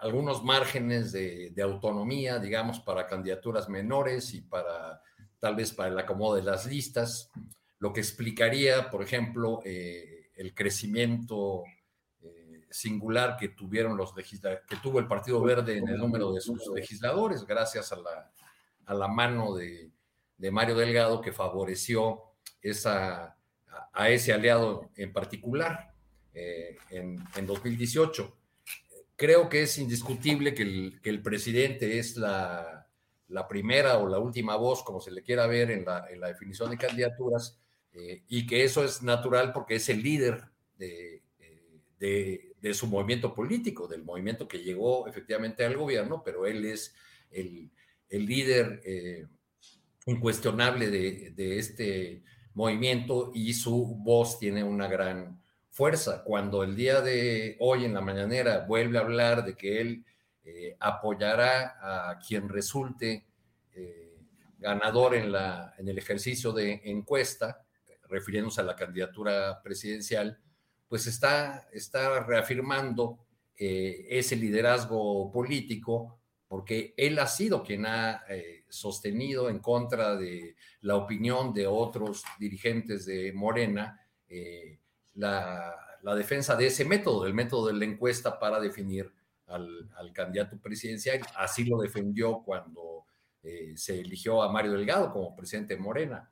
Entonces creo que, que sin duda tendrá algún margen eh, eh, Mario Delgado y eso le ha provocado dificultades, problemas, este, confrontaciones con otros liderazgos del partido, pero la decisión, las, digamos, las decisiones vitales están en manos del liderazgo político del presidente de la República. Gracias, Arturo. Juan Becerra Costa, ¿qué opina sobre esta pregunta de quién manda y decide en candidaturas importantes en Morena, si el presidente de la República o el presidente del Comité Nacional de Morena, Mario Delgado? Pues excelente pregunta, ¿no? Ya nos la hacíamos la semana pasada con el troyano de Morena. ¿Quién manda ahí? ¿Quién pone a los candidatos? Pues bueno, la gente decide, ¿no, Julio? Dice Mario Delgado. Pero no o las encuestas. Sí, eso dice, pero no sé, esto es algo que dudo enormemente. No en todos los casos, ¿no? Al menos. ¿Quién pone a los candidatos? Es Andrés Manuel Obrador, es Delgado. Son ambos, aunque en proporciones distintas en cuanto a importancia y relevancia política, con cantidad. El presidente tiene posiciones claves que no se discuten, no se cuestionan, que se cumplen. Delgado tiene lo demás, se lo dejan. Así que, pues para ser claro, si ver el fenómeno con profundidad, si Delgado cruza una puerta es porque tiene permiso de hacerlo, pero eso no quiere decir que quien le da ese permiso esté pendiente de cuántas veces y a qué hora la cruzó. Y esto es adrede. Me parece es parte de una estrategia de dejar que el partido fluya, pero no tanto como para comprometer posiciones clave. Lo que sí vemos es que hay candidatos impresentables, y que esto le cuesta mucho al país y le cuesta mucho al partido. Al país por lo que es obvio, ¿no? Por tener gobernantes o representantes que están viendo al cargo como la lotería, que se disfrazan de servidores para saquear, y al partido pues porque lo desacredita, porque representa justo lo contrario de lo que es su discurso. O sea, ¿con qué cara se puede hablar de combatir a la impunidad cuando se levantó eh, ahí la mano de Calderón en señal de triunfo? Y ahí lo tienes ahora, vestido de morena, cuando se fue cómplice de, un fraude, de un narcogobierno. Es el caso de Espino. Ese, ese pragmatismo solo va a terminar alejando la transformación a quienes la hacen desde fuera y también desde dentro. Y si no están viendo las, las muestras de repudio, pues hay que poner un ojo en ellas. O sea, ahí están clarísimas ante, estos personajes. Entonces, pues por eso el voto masivo por Morena, que tanto se nos pide, pues debe de venir con el compromiso de que quienes estén en la boleta no sean iguales, o sea, recordemos una vez más cómo llegó Lili Telles al Senado. Gracias, Juan. Eh, Alberto Nájar, para cerrar esta, esta parte de nuestra mesa de periodismo, eh, pregunto a los tres, y empiezo contigo, Alberto, si el objetivo del Movimiento de Regeneración Nacional, convertido luego en Partido Morena, ha ido cumpliendo sus propósitos de regenerar la política y la sociedad mexicana con candidatos a las gobernaturas como los que tuvimos en este año, Alfonso Durazo, Marina del Pilar Ávila en Baja California, Víctor Castro en Baja California Sur, Laida Sansores en Campeche, Indira Vizcaíno en Colima, Evelyn Salgado en Guerrero, Rubén Rocha en Sinaloa, David Monreal en Zacatecas, Lorena Cuellar en Tlaxcala, Miguel Ángel Navarro en Nayarit, Ramírez Bedoya en Michoacán. O sea, esos personajes son 11 frutos ya de lo que se ha buscado que sea la regeneración nacional. Y ahora vienen seis más de los cuales hay indicios preocupantes. ¿Te parece que ya a estas alturas se puede decir que sí prosperó la idea de la regeneración política, que está entrampada o que no ha caminado? Alberto. Yo creo que no ha caminado, porque si hacemos una revisión no solamente de los nombres de quienes fueron postulados como candidatos a los distintos gobiernos 6 de junio y que, bueno, ganaron y hay que revisar que ganaron sí por su propio respaldo que pueden, pudieron llegar a, tener dentro de las entidades que ahora gobiernan, pero sobre todo porque se aprovecharon de la enorme popularidad que tiene el presidente López Obrador, que trae, según encuestas, no sé, la, la de Mitofsky, que es la que yo más reviso, 64, eh, casi 65% de popularidad después de tres años de gobierno y con una campaña grosera, brutal, vulgar encima de todos los días. Así es que, pues digo, por ese lado, si vemos los nombres, pues no hay mucha, mucha eh, tela de dónde cortar en el sentido de la regeneración, pero sobre todo si vemos la forma como fueron elegidos y las prácticas que se repiten dentro de Morena, pues la única conclusión que tengo es que es más de lo mismo, porque no veo ninguna oportunidad que se haya dado para eh, buscar un método distinto para darle oportunidad, por ejemplo, a jóvenes o a personajes del otro, de otro espectro que no sean los miembros de las mismas tribus o los mismos, mismos círculos que, en los cuales se han movido eh, desde que eran desde que eran PRD, desde que, desde que eran, algunos inclusive desde que eran parte de ese movimiento del Frente Cardenis, del Frente em, Democrático que, que contendió en el 88, en Frente Democrático Nacional, en, fin, no veo, no veo yo que haya una eh, regeneración del uso del hacer política y tampoco veo la intención de cambiar las formas. Yo los veo muy contentos con el mismo estilo de aplicar y de, practicar la política electoral y a veces electorera, eh, porque les ha beneficiado y esto es lamentable porque simple y sencillamente están repitiendo las prácticas que en su momento criticaron y que y de pronto el presidente mismo López Obrador también se, se refiere a ellas, esa idea de que entender que la política y la administración pública es quitarte tú para ponerme yo y, que ahora me toca a mí y que el botín tú ya tuviste suficiente y ahora me toca a mí eh, el reparto de lo que se tenga que andar eh, buscando que, que, se reparta, pues. Entonces, no, no, no veo yo, Julio, que haya eh, una regeneración en el, en el hacer político, ni tampoco veo ganas ni intención. Yo sí lo veo, es que ni siquiera sé si estancado, porque si lo vemos, tampoco hay del otro lado nada, nada que nos indique que el sistema político en su conjunto tiene ganas de cambiar y transformarse. Yo veo una repetición de lo mismito, lo mismito de hace décadas, nada más que con otro, con otro nombre. Gracias, Alberto. Eh, paso a preguntarle a Arturo Cano, pero antes, mira, eh, estaba viendo este tuit que ha estado, le han estado dando mucha vuelta en las redes sociales. Es del 9 de mayo de 2015 y ahí Andrés Manuel López Obrador en su cuenta de Twitter dice, en Jalisco nos, nos deslindamos del movimiento ciudadano porque, entre otras, ese partido tiene de candidato a Espino, presidente del PAN, en el fraude de 2006. Bueno, Arturo Cano, ¿qué opinas? ¿Se han ido cumpliendo Mm, satisfactoriamente a medias o está estancada la propuesta de regeneración nacional en el ámbito político. Si vemos las candidaturas que llevó al poder, 11 de ellas este año eh, Morena, si vemos eh, Jaime Bonilla en Baja California, Cuitlagua García en Veracruz, eh, Miguel Barbosa en Puebla y los jaloneos por nuevas candidaturas. ¿Crees que esa regeneración política se ha cumplido satisfactoriamente a medias o está entrampada? El, presidente ha dicho una y otra vez que no se trataba el cambio, la transformación de un quítate tú para ponerme yo. Es decir, eh, podría haber nombres similares o nombres repetidos o fichas recicladas, eh, pero lo que se esperaba era una modificación profunda de las conductas políticas, de de las maneras de, ejercicio del poder, que dejara atrás la eh, corrupción, que dejara atrás los abusos, el autoritarismo. Ahí tendríamos que evaluar a cada uno de los eh, gobernadores o, presidentes municipales o legisladores que han surgido de las, de las filas de, de Morena. Pero en términos generales yo creo que se ha estancado ese proceso de regeneración, entre otras cosas, porque eh, ya todo se trata de una disputa de largo plazo, eh, porque ya las baterías de, las fuerzas que están agrupando eh, o, que están hace rato agrupadas, este, confrontándose en el país, ya tienen la mira puesta solo en el 24. desde mi punto de vista, por el lado opositor, hay una,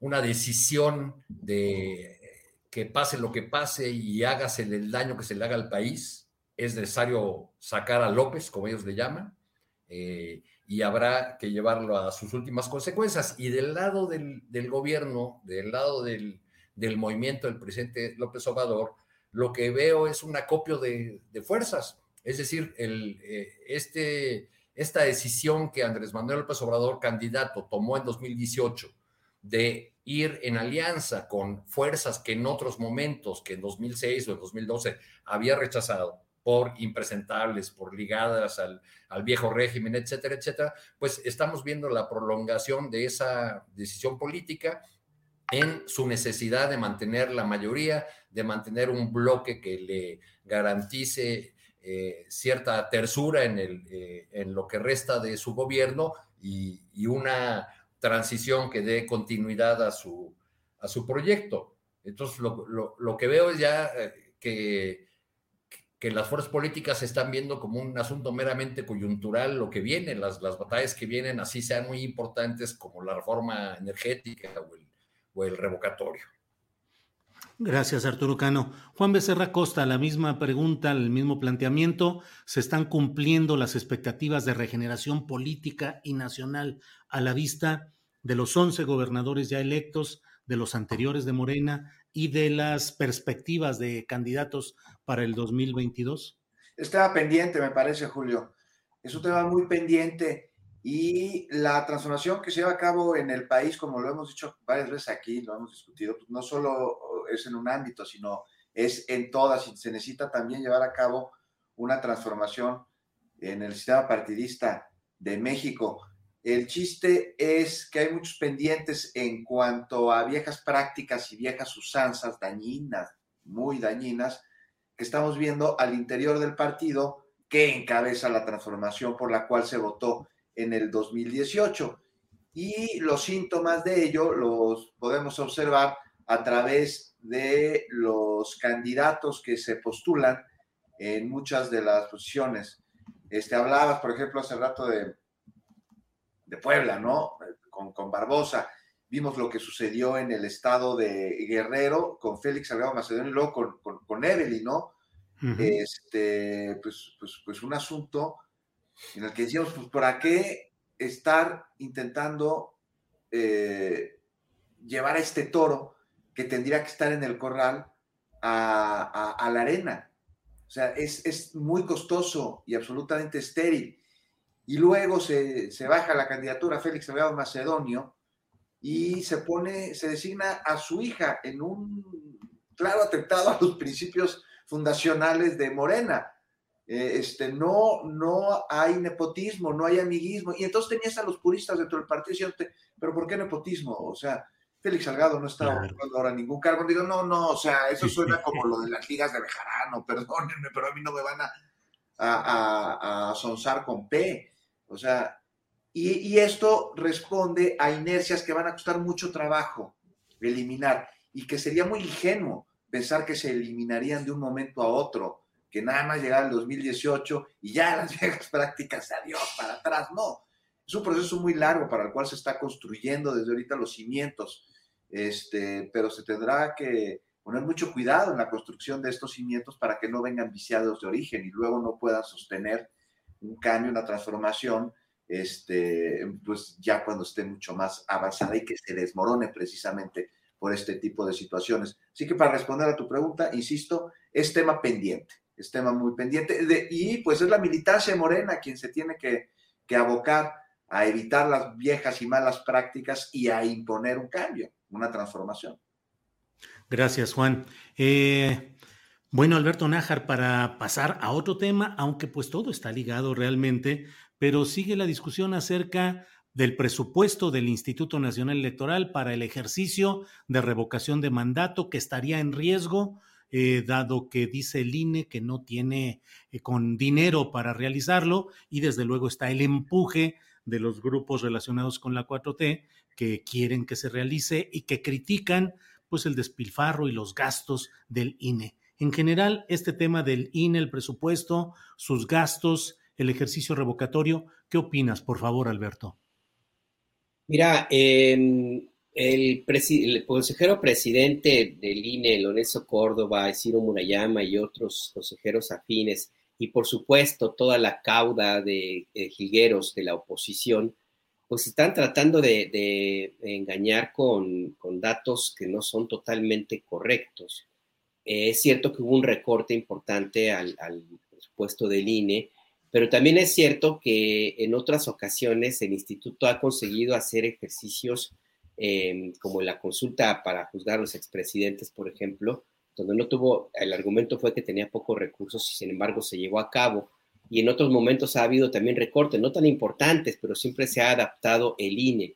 Así es que eh, este instituto, ya de suyo propio, pues, tiene una estructura que funciona y que está muy, muy bien aceitada y que pues que ya ha dado pruebas de que se organiza y de que saca adelante la selección, lo cual me parece muy loable. Eh, más allá de, las críticas que pueda haber a la eh, posición que tenga el Consejo General, pues es que México necesita que tener una estructura electoral confiable, no hay que olvidar de dónde venimos, de un sistema donde el PRI, el gobierno era juez y parte. Así es que ahora mismo yo creo que el argumento central que, que esgrime eh, el Instituto Nacional Electoral, bueno, el Consejo, pues, me parece que está de más, porque lo van a tener que hacer y porque lo van a hacer. Ahora, de una u otra forma, eh, eh, de, qué tamaño va a ser el ejercicio, hasta dónde va a, tener presencia de la, gente, pues sí sería importante que lo, que, lo, impulse el Instituto Nacional Electoral, pero sobre todo que participen los ciudadanos y, y los movimientos políticos cercanos al presidente López Obrador. Pero en lo que se refiere a la organización pura y dura de la instalación de casillas y la vigilancia de estas mismas eh, y todo lo demás, hay recursos, no muchos, pero los hay. Y el instituto puede hacer un ejercicio de revisión de qué, en qué está gastando eh, y pues hacerlo, utilizar esos recursos que están utilizados de otra manera para este ejercicio que me parece que es muy importante, inclusive para tratar de rescatar un poco el prestigio tan tan cuestionado del Consejo General del INE. Y no me refiero nada más a bajarse el sueldo de los consejeros, que ojo, si tomamos en cuenta la cantidad de dinero que se le asignó en el presupuesto, pues el bajarse el sueldo, cancelarlo del Consejo General, pues es nada comparado con todo lo demás que, se, que, se, que, tiene y, los gastos que tiene el INE. Yo echaría más bien una mirada a esos más de 5.800 millones de pesos que se destinaron este año que viene para los partidos políticos que reciben recursos, haya o no haya elecciones. Y pues de, los partidos no, no han demostrado que tienen un nivel de debate y de, de, posicionamiento político a la altura del dinero que reciben.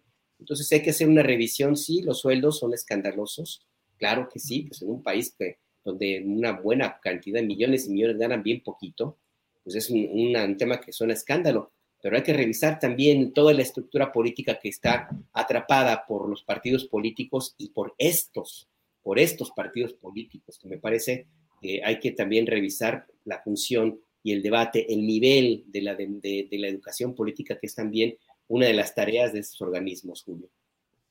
Gracias, Alberto. Arturo Cano, el mismo tema de INE, presupuesto, gastos, revocación y preguntarte también si crees que este debate que se está abriendo fuerte podría desembocar, no sé de qué manera y con qué procedimientos, pero si podría desembocar en algo que realmente modificara el sistema de partidos en cuanto a sus gastos excesivos, en cuanto al exceso de gasto para la vigilancia electoral, en cuanto a una mayor apertura ciudadana, en fin, eh, el hecho en sí, pues, de lo que pasa en el INE y qué consecuencias podría tener Arturo Cano.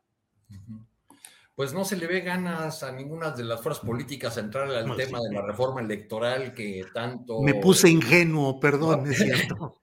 Que, tanto este, esperábamos o suponíamos que se iba a dar una reforma electoral. Es decir, eh, el presupuesto del INE ha venido a convertirse en el debate público en una suerte de fetiche, ¿no?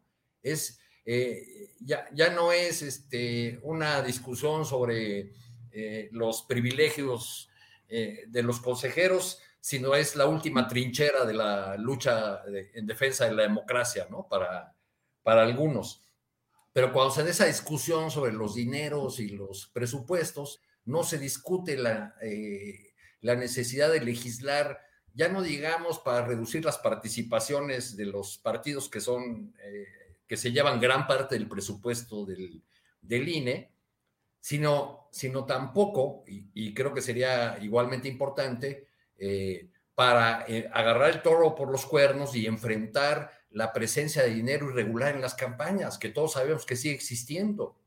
O sea, somos una eh, democracia sobreregulada porque venimos de un pasado de fraudes electorales, pero todo el conjunto de reglas e instituciones que hemos creado no nos ha permitido tener a pesar de lo onerosa que ha resultado, no nos ha permitido tener un árbitro confiable, un árbitro eh, aceptado por las partes, que ahí reside la confiabilidad de un árbitro, ¿no? Hay una parte, sea como sea, que rechaza eh, al árbitro, que lo acusa de, parcial, y el árbitro eh, se escuda en, en la en el argumento de que pues yo no puse estas reglas, esas me pusieron y yo tengo que trabajar con ellas y para ello necesito estos, estos recursos. Hay una discusión ahí eh, desde el lado oficial se argumenta que sí tienen recursos suficientes, que podrían echar mano de, de otros fondos que tiene el instituto. El instituto dice que no puede usar, por ejemplo, los fideicomisos porque fueron creados con fines específicos, sino que no puede meterlos, meterles mano. En fin, el caso es que estamos a unos meses de un ejercicio de democracia participativa inédito y no podemos ni siquiera tener claridad todavía sobre eh, eh, de qué manera eh, la institución encargada de hacerlo va a llevar a cabo este,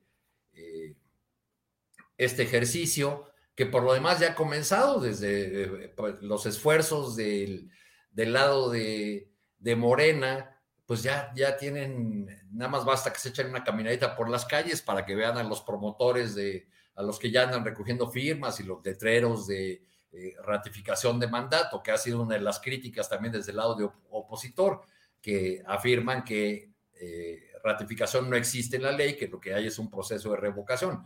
Naturalmente, los promotores de eh, los defensores del presidente están promoviendo que, que este ejercicio va a ser para ratificarlo en su mandato, para darle, para renovar su legitimidad, para darle un segundo aire. Y bueno, en esa discusión estamos eh, eh, abandonando los temas importantes, porque pues parece que no va a haber reforma electoral dados estos desencuentros legislativos que, que hemos tenido en los últimos días. Gracias, Arturo Cano. Eh, Juan Becerra Costa, ¿qué hacen? Perdón, ¿qué hacemos con el INE, Juan? ¿Qué hacemos? Uy, pues no sé, Julio. Mira, una reforma de entrada, pero al interior del instituto este, pues se vive un anacronismo, por eso necesita una, una, reforma, ¿no? Un anacronismo con el que pues los consejeros se niegan, ¿no? A, avanzar a la época y al contexto actuales, y con ello lo que están haciendo es que se están aferrando a un estilo lleno de abusos y dispendios que ya no va. Resulta triste, por decirlo menos, que el instituto que está encargado por velar, por proteger a la democracia, sea hoy percibido por la mayor parte de la ciudadanía esa, esa de a pie, no la de las encuestas a modo de las que habla Lorenzo Córdoba, lo presentan como un ente alejado del pueblo, como, como un lugar en el que unos pocos tienen a costa de muchos privilegios dignos de una corte monárquica. Pero, pero ¿qué te parece de, de la opinión? Vamos a un par de datos duros. Y es que están diciendo que no les alcanza para la consulta. Y en entrevista el día de ayer este, a, a mi compañera Azul Alzaga y a mí en Capital 21, el consejero Luis Aldaña afirmó que el costo de una consulta de revocación de mandato es igual al de una elección presidencial. Y bueno, de entrada podría sonar lógico si se colocan eh, casillas exactamente en los mismos lugares en las que se colocaron en la elección presidencial pasada. es decir, unas 162 mil a lo largo del territorio nacional, más o menos. Pero aún así los costos no veo por qué tendrían que ser los mismos, pues o sea, nada más en papelería habría un ahorro gigantesco al imprimir una boleta y ya. Es lo mismo con las urnas. O sea, en, una elección presidencial, pues hay urnas para elegir al presidente, la Cámara de Diputados, la Cámara de Senadores, congresos locales, eh, estados en donde se celebren elecciones para gobernador, en fin, para alcaldes. Y si a esto le sumamos los gastos al interior del instituto que podrían ser reducidos, ejemplo, los asesores. O sea, se seguiría acumulando la lana para lo que realmente es importante y funciona el instituto, la democracia, no la burocracia. Y es que cada consejero tiene un presupuesto de más de 700 mil pesos al año para contratar asesores. O sea, son 11 consejeros, entonces nomás al año en asesores se van 8 millones y medio de pesos. Y eso hay que sumarle 263 mil pesos mensuales de prestaciones. Ahí ya van, o sea, otros 35 millones de pesos y podemos aquí seguir sumando gastos de comida, ¿no? El consejero Murayama tiene buen diente y sus gastos pues van hasta los 143 mil pesos. El Oronzo Córdoba, 114 mil pesos. Parece que come un poquito menos que Ciro este, en restaurantes, porque les gusta salir a ver y a que los vean en lugares que solo puede pagar quien tiene un sueldazo o rentas onerosas o ha defraudado a Pemex o es consejero del INE y manda la cuenta al instituto para que con dinero de todos los mexicanos paguemos sus patas de cerdo empanizadas, los pies de cochón. Y esto a pesar de que el INE tiene un comedor, que siguiendo la misma lógica de lo que aquí estamos mencionando, para nada es barato, cuesta al año 48 millones de pesos. Y si a esto le sumamos los sueldos que se niegan a reducirse y en general al dispendio que realizan, le podemos seguir aquí un buen rato, pues me parece que no tendría por qué no alcanzarles. Ahora, dándole una mirada más profunda a este tema que vaya que ha generado polarización, porque por un lado se intenta proteger al Instituto de Intereses Ajenos a la Democracia y por otro, desde el mismo INE se abona una cruzada opositora, pues se confunden los papeles y se desinforma a la población. Entonces tienes un sector que si bien es reducido en número, pero muy poderoso, o sea, empresarios, dueños de medios, CEOs de poderes fácticos, están convenciendo a los suyos o a quienes pretenden ser como ellos de que el INE está siendo violentado por parte del gobierno o de quienes son afines a la cuarta transformación. Y la verdad es que en efecto sí está siendo violentado el INE, pero por ellos mismos, por esos poderes fácticos y, también desde su interior. ¿Por qué? Pues porque seguramente buscan matar dos pájaros de un tiro para alcanzar su objetivo principal. El tiro va dirigido a complicar hasta donde puedan el que Morena ocupe posiciones y que tenga éxito los ejercicios de participación ciudadana, con los que además hay que decir que el pueblo se empodera. Y otro tiro es provocar a quienes están con la cuarta transformación. Y ambos tiros traen el objetivo de detenerlo, de que no avance, de que fracase. Ya si quieres, luego hablamos de todo lo que están haciendo para recolectar firmas para la consulta de revocación del mandato. Está complicadísimo, Julio o sea, los receptores de firmas la tienen muy complicada y les tiran sus firmas a la, primera. Vaya. Bien, Juan, pues eh, gracias. Y si quieres saber si nos da espacio al final del programa para tocar este tema de cómo va la recolección de firmas. Alberto Nájar, eh, hoy debe viajar el presidente de México a Estados Unidos para estar listo para participar mañana en esta reunión que con ese sentido de folclórico dicen que sea la de los tres amigos, eh, el primer ministro de Canadá, el presidente de Estados Unidos y el presidente de México. Son temas eh, obviamente trascendentes, sino de qué serviría una cumbre de ese tipo, una, una cumbre norteamericana. Hablarán temas de comercio, de seguridad, de la pandemia y de migración. ¿Qué opinas de ese viaje? ¿Qué expectativas, qué cosas positivas o negativas podemos esperar de esta reunión, Alberto? Pues mira, eh, hay que partir de la base, creo yo, que esta decisión del presidente Biden de convocar a esta reunión presencial obedece en una buena medida a una decisión de política interna. No las trae todas consigo Joe Biden y mucho menos Kamala Harris han sido muy, muy cuestionados por algunas de sus decisiones. Y una de ellas tiene que ver con el tema de la migración, por ejemplo, que a pesar del cerco militar que estableció el gobierno del presidente López Obrador en el sureste eh, y la utilización de un promedio de 28.500 elementos de todas las Fuerzas Armadas para contener a los migrantes, pues siguen llegando muchísimos hacia a territorio estadounidense y el mismo presidente eh, Biden pues ha tomado algunas otras decisiones de política económica, por ejemplo, que no han sido bien vistas por los grupos empresariales de ese país.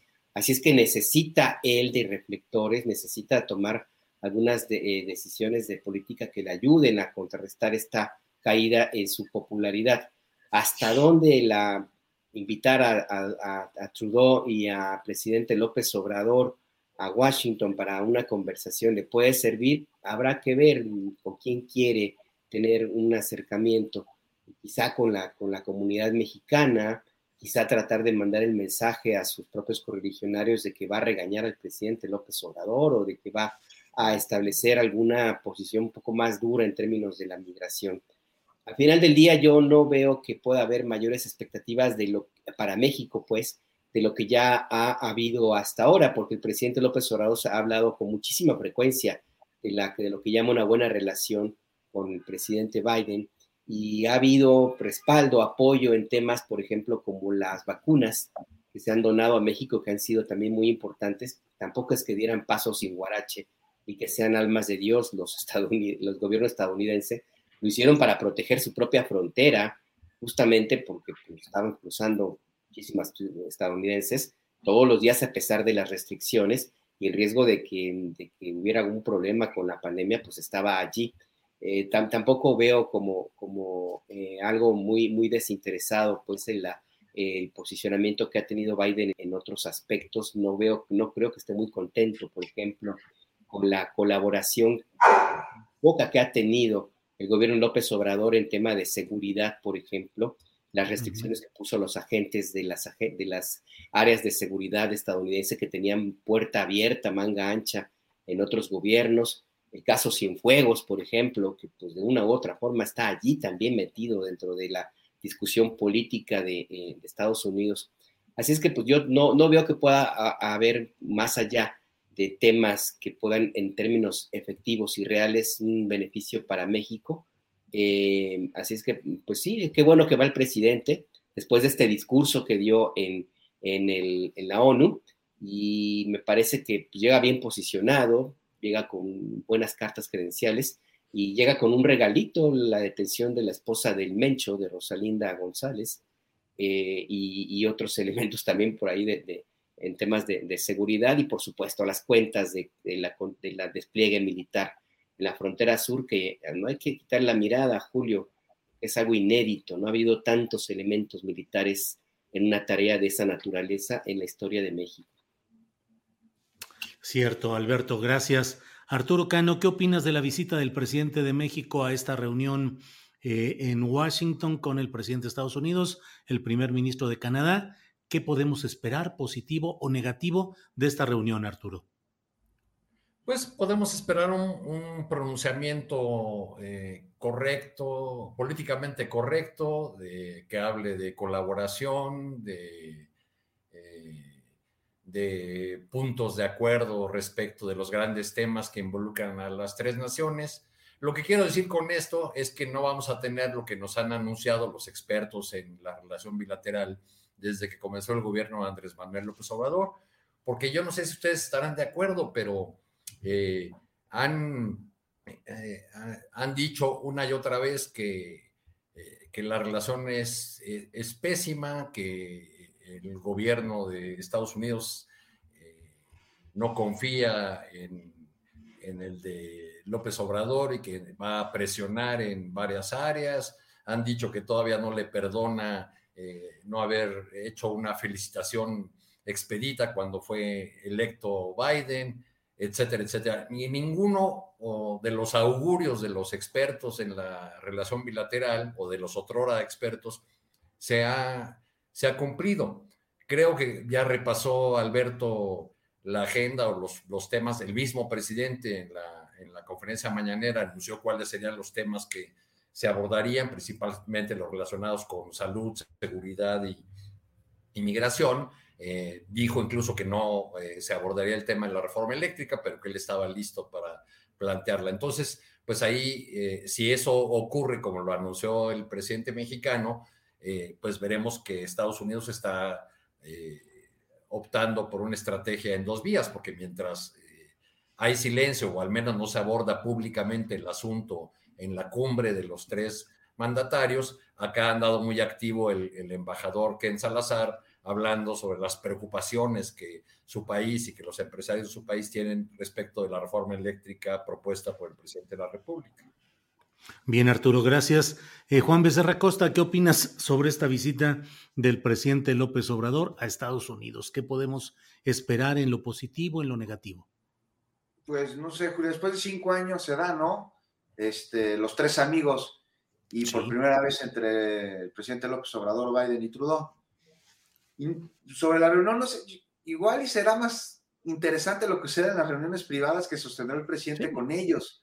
Claro. Y, y es que para la reunión de la cumbre de líderes de América del Norte, que así le, pusieron, pues ahí están los temas, ¿no? Muy claros, programados, COVID, seguridad, migración, eh, financiamiento, desarrollo, muy en el sentido de la equidad, algo que el presidente de México ha puesto en la agenda desde hace rato y que sí me parece que se debe destacar. O sea, cuando habían visto ustedes eh, que la batuta sobre parte de la temática en una reunión de este tipo se llevara este, pues, a través de la mano del presidente de México. Y es justo por ello que va a ser una reunión muy distinta a lo que estábamos acostumbrados en el pasado y que pues fuera de los círculos del poder era desapercibida, ¿no? La población no se interesaba en el discurso de un presidente de México en una visita como esta al extranjero. Y ahora sí, porque hay sustancia en lugar de protocolo, ¿no? Y en, materia de política exterior, pues, Estados Unidos sigue siendo el mismo, todo el episodio Trump, pero sus intereses son los, transfronterizos, transfronterizos lo siguen teniendo muy claros. Canadá también, México ha cambiado, por ello me parece que este, justo será en estas reuniones privadas bilaterales que se va a dar lo más interesante. Y tal vez el punto de tensión sea la reforma eléctrica, cuyos beneficios pues va a ir a, promover el presidente López Obrador y, a la vista, pero también hay que acordarnos que estos beneficios que ahí están, pues atentan contra intereses de empresas de allá del norte y son intereses poderosos, de esos que incluso son hasta religión, ¿no? In God We Trust tiene escrito el salvoconducto norteamericano por definición, el billete del dólar. Entonces seguramente vamos a ver algo que no estamos acostumbrados a ver, a un presidente encabezando, pues, este, un gobierno no agachón, pero al mismo tiempo prudente, este, que ha mostrado que sabe escoger sus batallas de acuerdo a la importancia y también a la posibilidad de salir bien librado de ellas en lo inmediato. Y si no, no le entra, ¿no? Y, es que la relación ahora con Estados Unidos, pues, pues es complicada, pero no de ahora, o sea, de siempre. Aquí hay algo que sí es nuevo, y es que, si bien citando al embajador Davidov con su libro El oso y el puercoespín, en el que Estados Unidos es el oso y México el puercoespín, ahora me parece que el primero sabe que el segundo le puede hacer daño, porque ya sabe levantar sus espinas, y porque además finalmente Estados Unidos necesita a México con las espinas abajo, porque le conviene. Entonces ya veremos si se logra arreglar pues, lo que se tenga que arreglar. También está la interpretación este, que viene y va y que tanto se desdice como se afirma sobre las supuestas violaciones a los compromisos adquiridos con el TEMEC. Por lo pronto veo que el escenario es bueno, que hay voluntad, que hay intereses mutuos, hay negociación y ojalá que de manera inédita podamos tratar con nuestros vecinos del norte en un esquema ganar-ganar. Y también sobre ya para acabar, también veremos sobre Cuba, ¿no? No sé si vaya a sacar el presidente el tema, el embargo. Y es que por un lado el presidente de México está en una cruzada para acabar con este embargo y por otro Biden trae un ojo puesto en Florida. Ha endurecido su discurso en contra del gobierno cubano. Bien, gracias Juan Becerra Costa. Son las 2 de la tarde con 48 minutos. Estamos en la parte final de esta mesa de periodismo. Y bueno, Alberto Nájar, em, pues la Suprema Corte de Justicia en su sala superior, mm, decidió lo que ya era una realidad política, el que no, el declarar inconstitucional aquel artículo transitorio que pretendía darle dos años más de mandato al ministro Saldívar, quien ya había dicho que no lo aceptaría. Así es que digamos que en términos prácticos ya estaba abatida esa posibilidad, pero ayer se resolvió formalmente que era inconstitucional esa pretensión. Y por otro lado, el, sale uno de los ministros de la Suprema Corte, Fernando Franco González Salas, y para ello propone el propio presidente de la República una terna que debe votar el Senado, integrada por Bernardo Batis, por Loreta Ortiz y por Eva de Givés. ¿Qué opinas sobre estas propuestas y lo que está sucediendo en la Suprema Corte, en el Poder Judicial Federal, Alberto Nájar?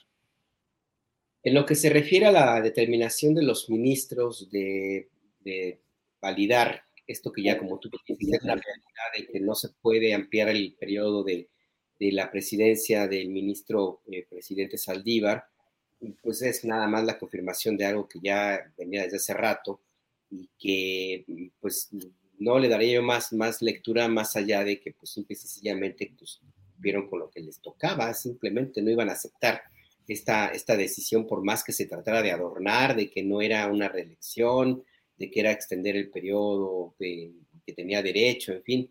Pues me parece que ahí no hay mucho más que hablar y el mensaje, el mensaje es ese nada más. Eh, pues simplemente cumplieron con lo que la ley dice y, punto.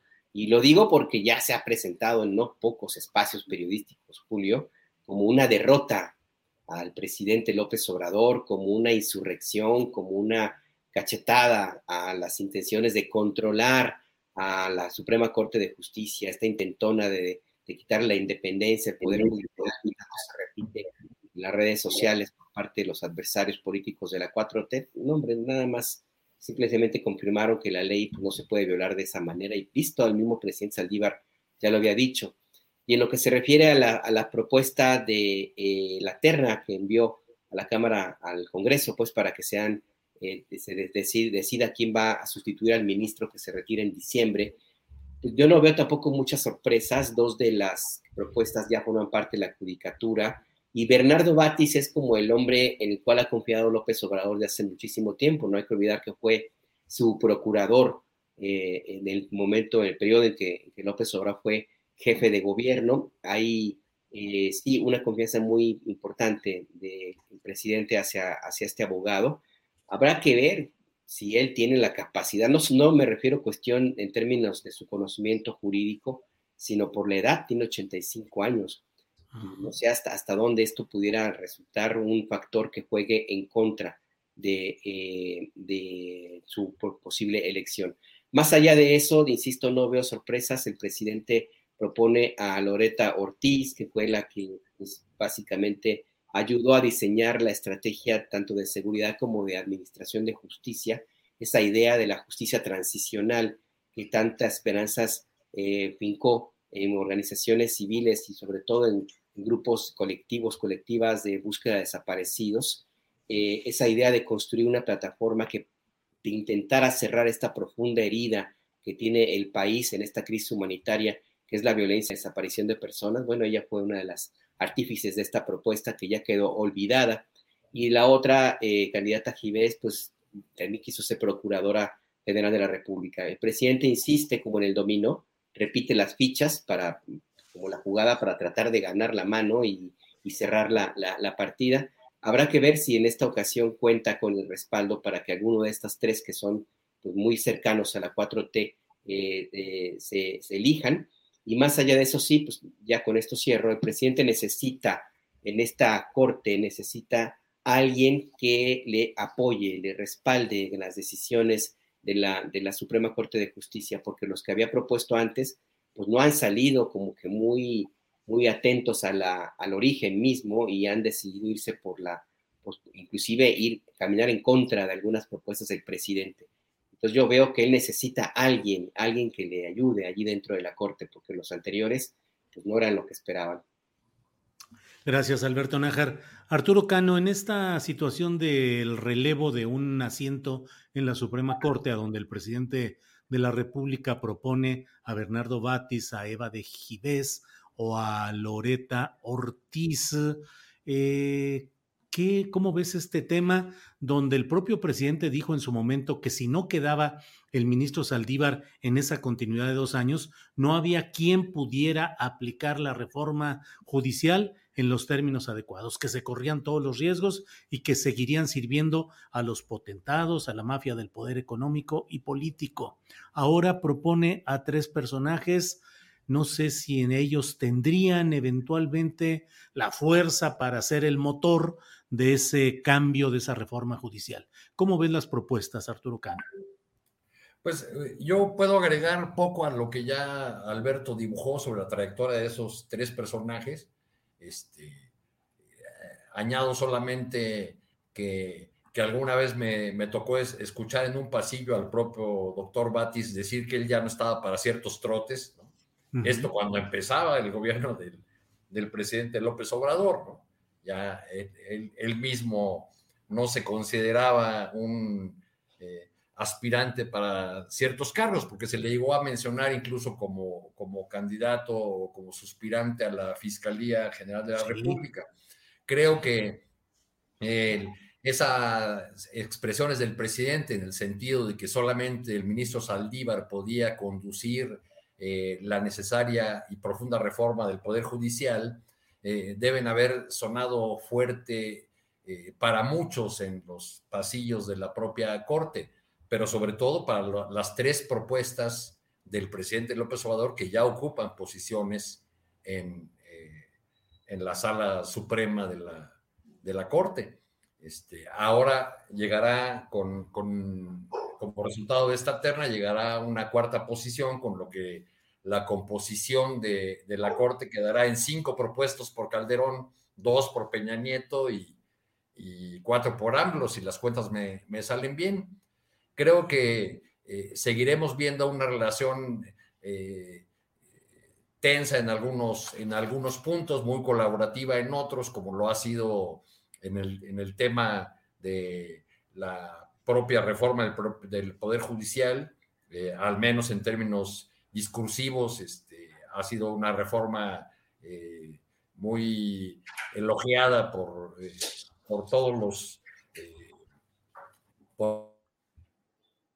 todos los niveles de, gobierno y por todos los los poderes. Este, no sé si la llegada de un ministro más le garantice al, presidente tener esa, eh, ese poder judicial reformado a fondo como él buscaba desde el principio. Bien, Arturo Cano, muchas gracias. Juan Becerra Costa, estamos ya en la parte final del programa. Eh, ¿Qué opinas sobre este tema del relevo de un asiento en, en la Suprema Corte de Justicia y las candidaturas de quienes hemos estado hablando, los tres miembros de la Judicatura Federal actualmente propuestos por el propio presidente de la República. Es decir, estos tres aspirantes a ser ministros de la Corte ya son hoy miembros del Consejo de la Judicatura Federal. ¿Qué opinas de todo esto, Juan? Pues voy a ser muy, muy, muy breve. Me parece que Alberto y Arturo pues, ya fueron muy, muy claros en ese sentido. A veces la tercera, la tercera es la vencida para Loreta Ortizal, ¿no? Ya fue propuesta antes, me parece que lo haría muy bien ella. Y cuenta con amplia experiencia, eh, también en temas de derechos humanos y electorales, así que no vendría nada mal de acuerdo al contexto de nuestro país. Este, hablamos de una posible eh, reforma en materia electoral. Pues Batis, intachable también su trayectoria. No se habla mucho de Eva Verónica de Ives, y me parece muy interesante. Ella fue defensora de oficio lo que sin duda pues, le ha de haber hecho conocer de primera mano el sistema jurídico mexicano, sus pantanos, sus carencias. También fue Ministerio Público, tiene visión amplia desde las dos caras de la moneda. Juez, magistrada, te digo un perfil pues muy interesante. Y bueno, pues han sido, como era de esperarse, estos tres perfiles criticados por parte de la oposición. Pero a mí lo que me llama la atención es por qué los están criticando. Porque tienen una relación cercana, cercanísima, dijeron, con el presidente pues sí, ¿no? ¿Qué esperaban? O sea, alguien lejano a él en la terna, sí, no tiene problemas con la trayectoria de ninguno de ellos. No los van a vetar, también dijeron. Este, pero son cercanos al presidente, caray. Y bueno, pues al no tener elementos para cuestionarlos como posibles ministros del máximo tribunal de justicia en nuestro país, salen con eso. Y en fin, ¿qué otra cosa se, se podía esperar de una oposición que carece de argumentos o sea, pues ya vieron que hasta la semana pasada se disfrazaban, o, como Margarita, ¿no? Profieren frases sin ningún sentido alguno, Julio. Bien, pues gracias, eh, Juan Becerra Costa. Nos queda una partecita de un minutito en alguna cosa que quieran agregar, Alberto Nájar, cualquier agregado cultural, político, sociológico, personal, lo que quieras, Alberto. Nada más resaltar la coincidencia, extraña coincidencia de la captura de la esposa de eh, Nemesio Ceguera, el mencho de Rosalinda González. Eh, ayer, bueno, habrá sido el lunes eh, que fue capturada, ayer se dio, se dio a conocer pues en ya su, reaprensión. Y me llama la atención porque ella ya había sido detenida en 2018, creo, y fue liberada y tenía que ir a firmar cada semana y la orden que se le giró fue porque no, no, no estaba yendo a firmar al juzgado y se dieron cuenta apenas de que no iba a firmar esta, esta señora. A mí me parece muy extraño y yo no creo en las casualidades, nada es por generación espontánea. Es de buena educación llegar a una casa que te invita con algún presente, una botella de vino, unas flores, pues en este caso una orden de aprehensión ejecutada contra este personaje que es importante en la estructura del cártel actualmente el más violento más violento que hay en México y ojo, contra el que el gobierno de Estados Unidos eh, tiene una cacería implacable en su territorio y que le ha declarado prácticamente la guerra. Así es que, pues sí, Andrés no le llega con un regalito, un presente, unos chocolatitos. Pues sí, a ver, Alberto, a ver si no hay una reacción en ese grupo del que estamos hablando. Ya la, hubo, ya la hubo. Ya la hubo con los dos marinos secuestrados, pero a ver si no hay una más fuerte en que digan, ¿y por qué la esposa de uno sí y el hermano de otro no? O sea, ¿por qué en Zapopan sí detener a que lo que no se hizo en Culiacán con Ovidio? Pero bien, bien dices, pues regalito rumbo al norte, Alberto. Gracias. Arturo Cano, ¿algún eh, comentario final que quieras eh, añadir? Vamos a añadir unos datitos al tema que comentábamos sobre si decide el presidente López Obrador o decide Mario Delgado. ¿Siempre ha decidido López Obrador en, Morena, en su fuerza política? No, no siempre. Eh, eh, también para que tengamos esos elementos como contexto, en la, eh, la elección del, primer cuerpo directivo de Morena en 2012, se votó primero el Consejo Nacional. Naturalmente, López Obrador fue el que obtuvo eh, mayor número de votos. El segundo lugar fue Pablo Ignacio Taibo y el tercero Martí Batres. Ahí Martí Batres empezó a acariciar la idea de que él podía ser presidente del, del Comité de Morena. Y Andrés Manuel se retiró incluso de la reunión y dejó a los grupos del naciente partido de Morena a que definieran la presidencia y la secretaría general, ahora sí que como se dice en la jerga política, a navaja libre. Así fue como ganó Martí Batres. En algún otro momento el, presidente no avaló, no, no había decidido por el, el ahora presidente no había decidido por el eh, rumbo de las encuestas y participó con un voto, el suyo, en la elección del candidato del PRD al gobierno de la Ciudad de México. Su voto fue por Marcelo Ebrard. En una entrevista con el diario La Jornada dijo que era el mejor candidato y Marcelo ganó. Esa es la importancia del voto del, liderazgo de Andrés Manuel López Obrador. Bien, Arturo, muchas gracias. Eh, Juan Becerra Costa, te toca cerrar esta mesa de periodismo con el comentario final que desees hacer, por favor, Juan. Pues rápidamente, ¿no? De llamar la atención cómo el Instituto Nacional Electoral ha complicado la recolección de firmas para que se lleve a cabo la consulta de revocación de mandato. Nos lo ha puesto muy difícil, ¿no? Mira, se puede hacer de dos maneras, a través de una hoja y a mano o a través de una aplicación. Eh, a mano, híjoles, vas en la calle y te preguntan, oye, ¿quieres participar en la consulta? ¿Estás de acuerdo que se lleve a cabo? Sí, sí quiero. ¿Le firmas? Le firmo. A ver, tráeme tu credencial de votar. Ah, ¿qué creen? Sí la traje. Ah, no, pero con una copia, por favor. ¿Quién anda en la calle con una copia de la credencial de votar? Entonces, bueno, esa es una complicación. Entonces, los promoventes, pues deben andar con una fotocopiadora, pararse junto a una papelería, o pues ya, ¿no? Con, la heurística, tomar con el celular una foto y luego llegar a su casa e imprimirlo. Luego, la hoja se tiene que llenar con letra mayúscula y de molde. Ya si metiste una minúscula, pues te quitan no solo el registro de esa persona, sino de toda la hoja. Luego, por, es por mencionar algunos, por ejemplo, en, el teléfono celular a través de la aplicación, pues tienes que tomarle una fotografía a la persona, además de capturar también con fotografía su credencial de votar, pero la fotografía tiene que ser con requisitos muy específicos, con luz natural y con un fondo blanco, en fin, está difícil, pero además no solo está difícil, sino en algunos casos imposible, porque la aplicación discrimina a algunos teléfonos, por ejemplo, los de la marca Huawei. Ayer se lo comentamos al consejero Ruiz Aldaña y nos dijo que no está enterado, pero que iba a ver con el comité técnico por qué pasaba esta situación. Entonces, pues, pues ahí no están muy pendientes y si uno quiere llevar a cabo la, la consulta, quiere participar, sin importar si uno está de acuerdo o no, en un sentido o en otro, pues es un ejercicio de participación ciudadana que me llama mucho la atención, es boicoteado por quienes se hacen llamar demócratas y complicado por el instituto que precisamente este, tiene como función abonar y velar por la democracia en nuestro país, Julio. Bien, Juan, pues además, con el agregado de que aún no se emite la convocatoria formal por parte del INE para este ejercicio y están jugando o al menos eh, esbozando la posibilidad de que si no hay el dinero no van a lanzar esa convocatoria, lo cual va a ser pues una discusión jurídica y práctica y operativa complicada, Juan. Pues muchas gracias. Gracias, Alberto Nájar, y buenas tardes.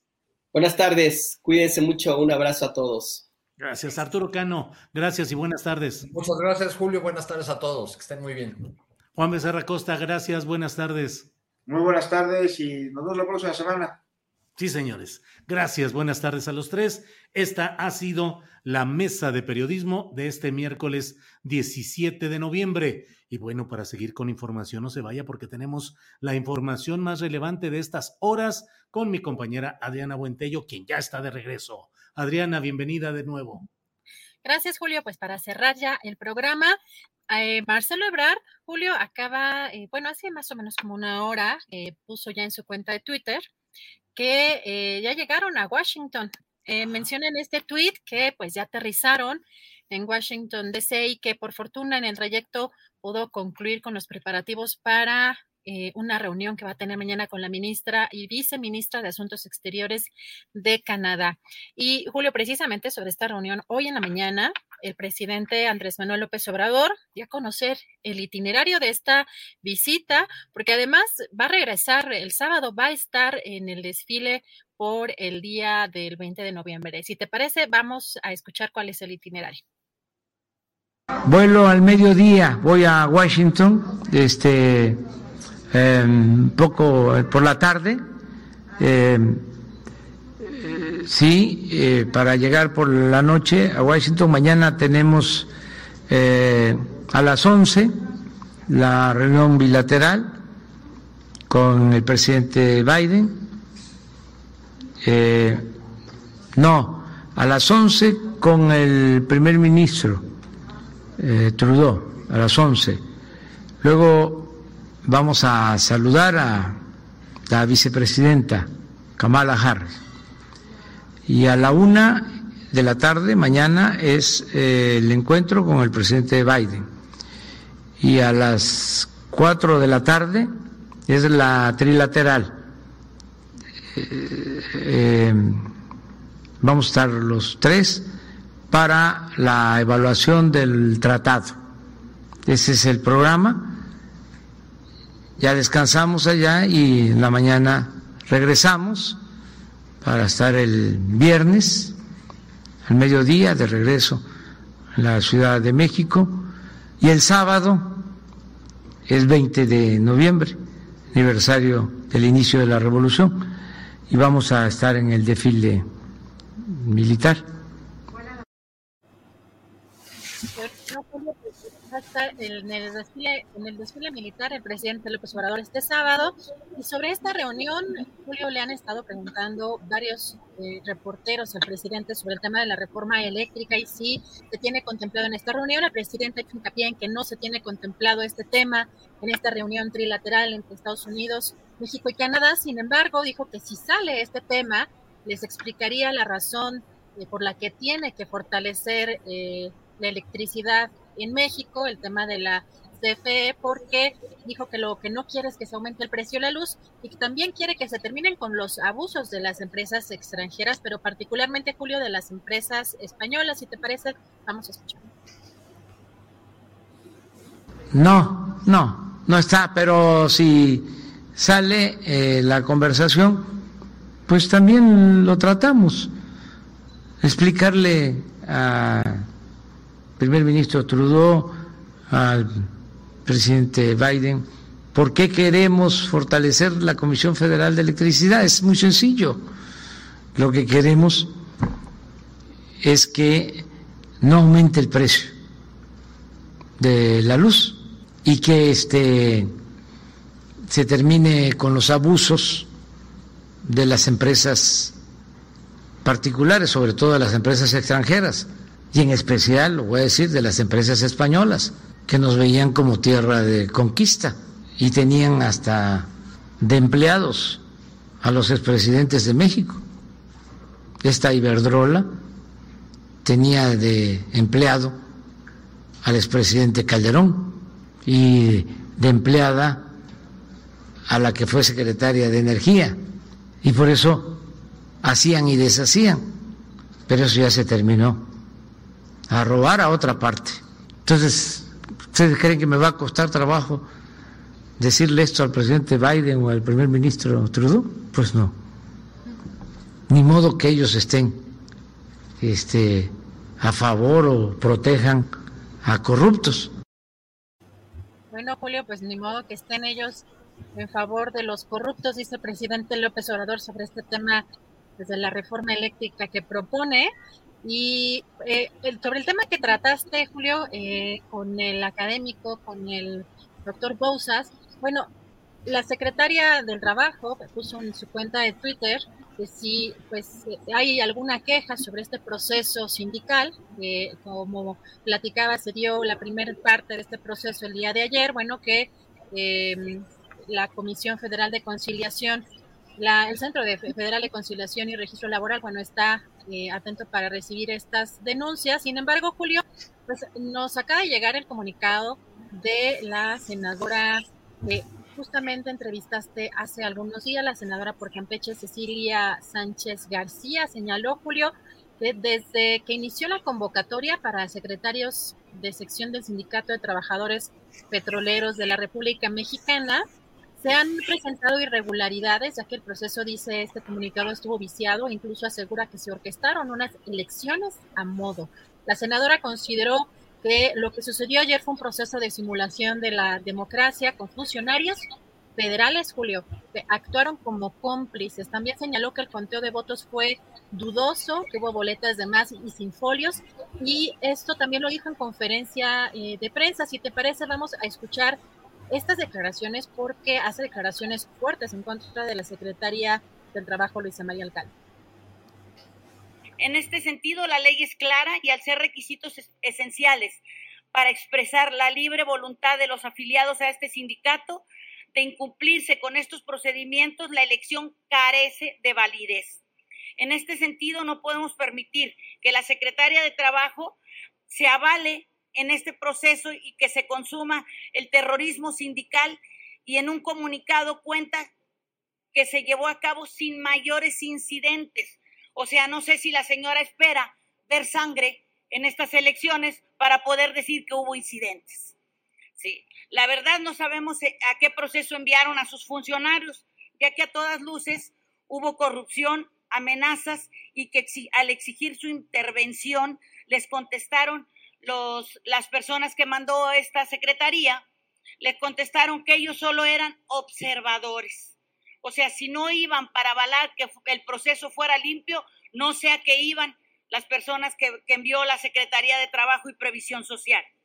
Este fue un proceso de simulación de la democracia con funcionarios federales que actuaron como cómplices en el conteo de votos. Fue dudoso, las boletas no tenían ni folio. Es evidente que no se permite la participación de más planillas porque saben que la base trabajadora los repudia. Pues, fuerte las declaraciones de la senadora hace algunos minutos en el Senado.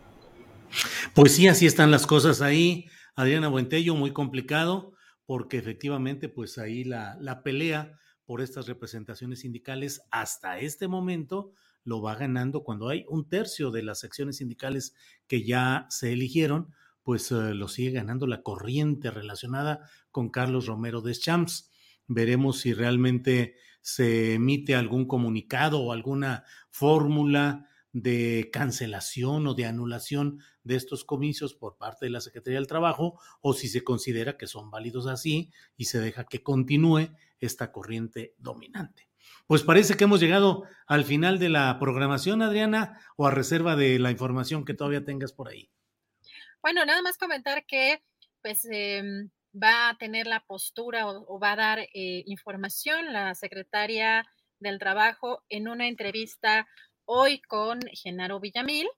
Eh, bueno, hay que considerar, bueno, que es una eh, entrevista en la que sí va a tocar este tema, va a estar en Canal 14 a las 7 de la noche. Vamos a ver qué eh, postura va a emitir sobre este, sobre este tema. Y también comentarles, Julio, que la, el nombramiento que mandó el presidente de la República de Pablo Gómez al frente de la Unidad de Inteligencia Financiera, bueno, ya fue turnada la Comisión de Hacienda en San Lázaro y bueno, ahí se va eh, a sesionar para eh, citar a comparecer precisamente a Pablo Gómez y se votará si es apto o no es apto para este cargo. Y en caso de que sea aprobado, Julio, el nombramiento va a subir ya al, al Pleno y quedará pues eh, eh, a expensas del sufragio del voto de los demás legisladores, Julio. Y bueno, en esto está este proceso y pues ya seguiremos muy pendientes. Recordarles que la información también la encuentran en julioastillero.com y recordarles también que le pongan like al programa y que también agradecemos mucho sus aportaciones económicas, que recordar que pues eh, así estamos manteniendo también eh, este trabajo periodístico que hacemos con, con mucho empeño, Julio. Muy bien, Adriana, muchas gracias. Hoy no nos desmonetizaron, pero no hay que decir nada, no vaya a ser. Gracias, Adriana. Gracias a la audiencia, gracias a quienes nos han acompañado, gracias a la tripulación astillero, gracias, Adriana, y a preparar nuestro siguiente programa. Buenas tardes. Buenas tardes, hasta mañana.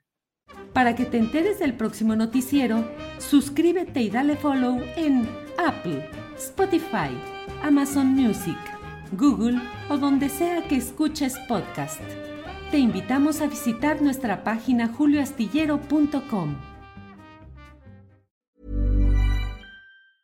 Como nuevo cliente de Western Union, puedes disfrutar de una tarifa de envío de 0 dólares en tu primera transferencia internacional de dinero en línea. Envía dinero a los tuyos en casa de manera rápida, fácil y conveniente. Visita westernunion.com o descarga nuestra app hoy mismo y tu primera tarifa de envío corre por nuestra cuenta. Aplican ganancias por cambio de moneda. No disponible para tarjetas de crédito y envíos a Cuba. Servicios proporcionados por Western Union Financial Services Inc. NMLS 906983 o Western Union International Services LLS NMLS 9069 ¿No te encantaría tener 100 dólares extra en tu bolsillo? Haz que un experto bilingüe de TurboTax declare tus impuestos para el 31 de marzo y obtén 100 dólares de vuelta al instante. Porque no importa cuáles hayan sido tus logros del año pasado, TurboTax hace que cuenten. Obtén 100 dólares de vuelta y tus impuestos con 100% de precisión, solo con Intuit TurboTax. Debes declarar para el 31 de marzo. Crédito solo aplicable al costo de la presentación federal con TurboTax Full Service. Oferta sujeta a cambios o cancelación en cualquier momento. Para que te enteres del próximo noticiero, suscríbete y dale follow en Apple, Spotify, Amazon Music, Google o donde sea que escuches podcast. Te invitamos a visitar nuestra página julioastillero.com.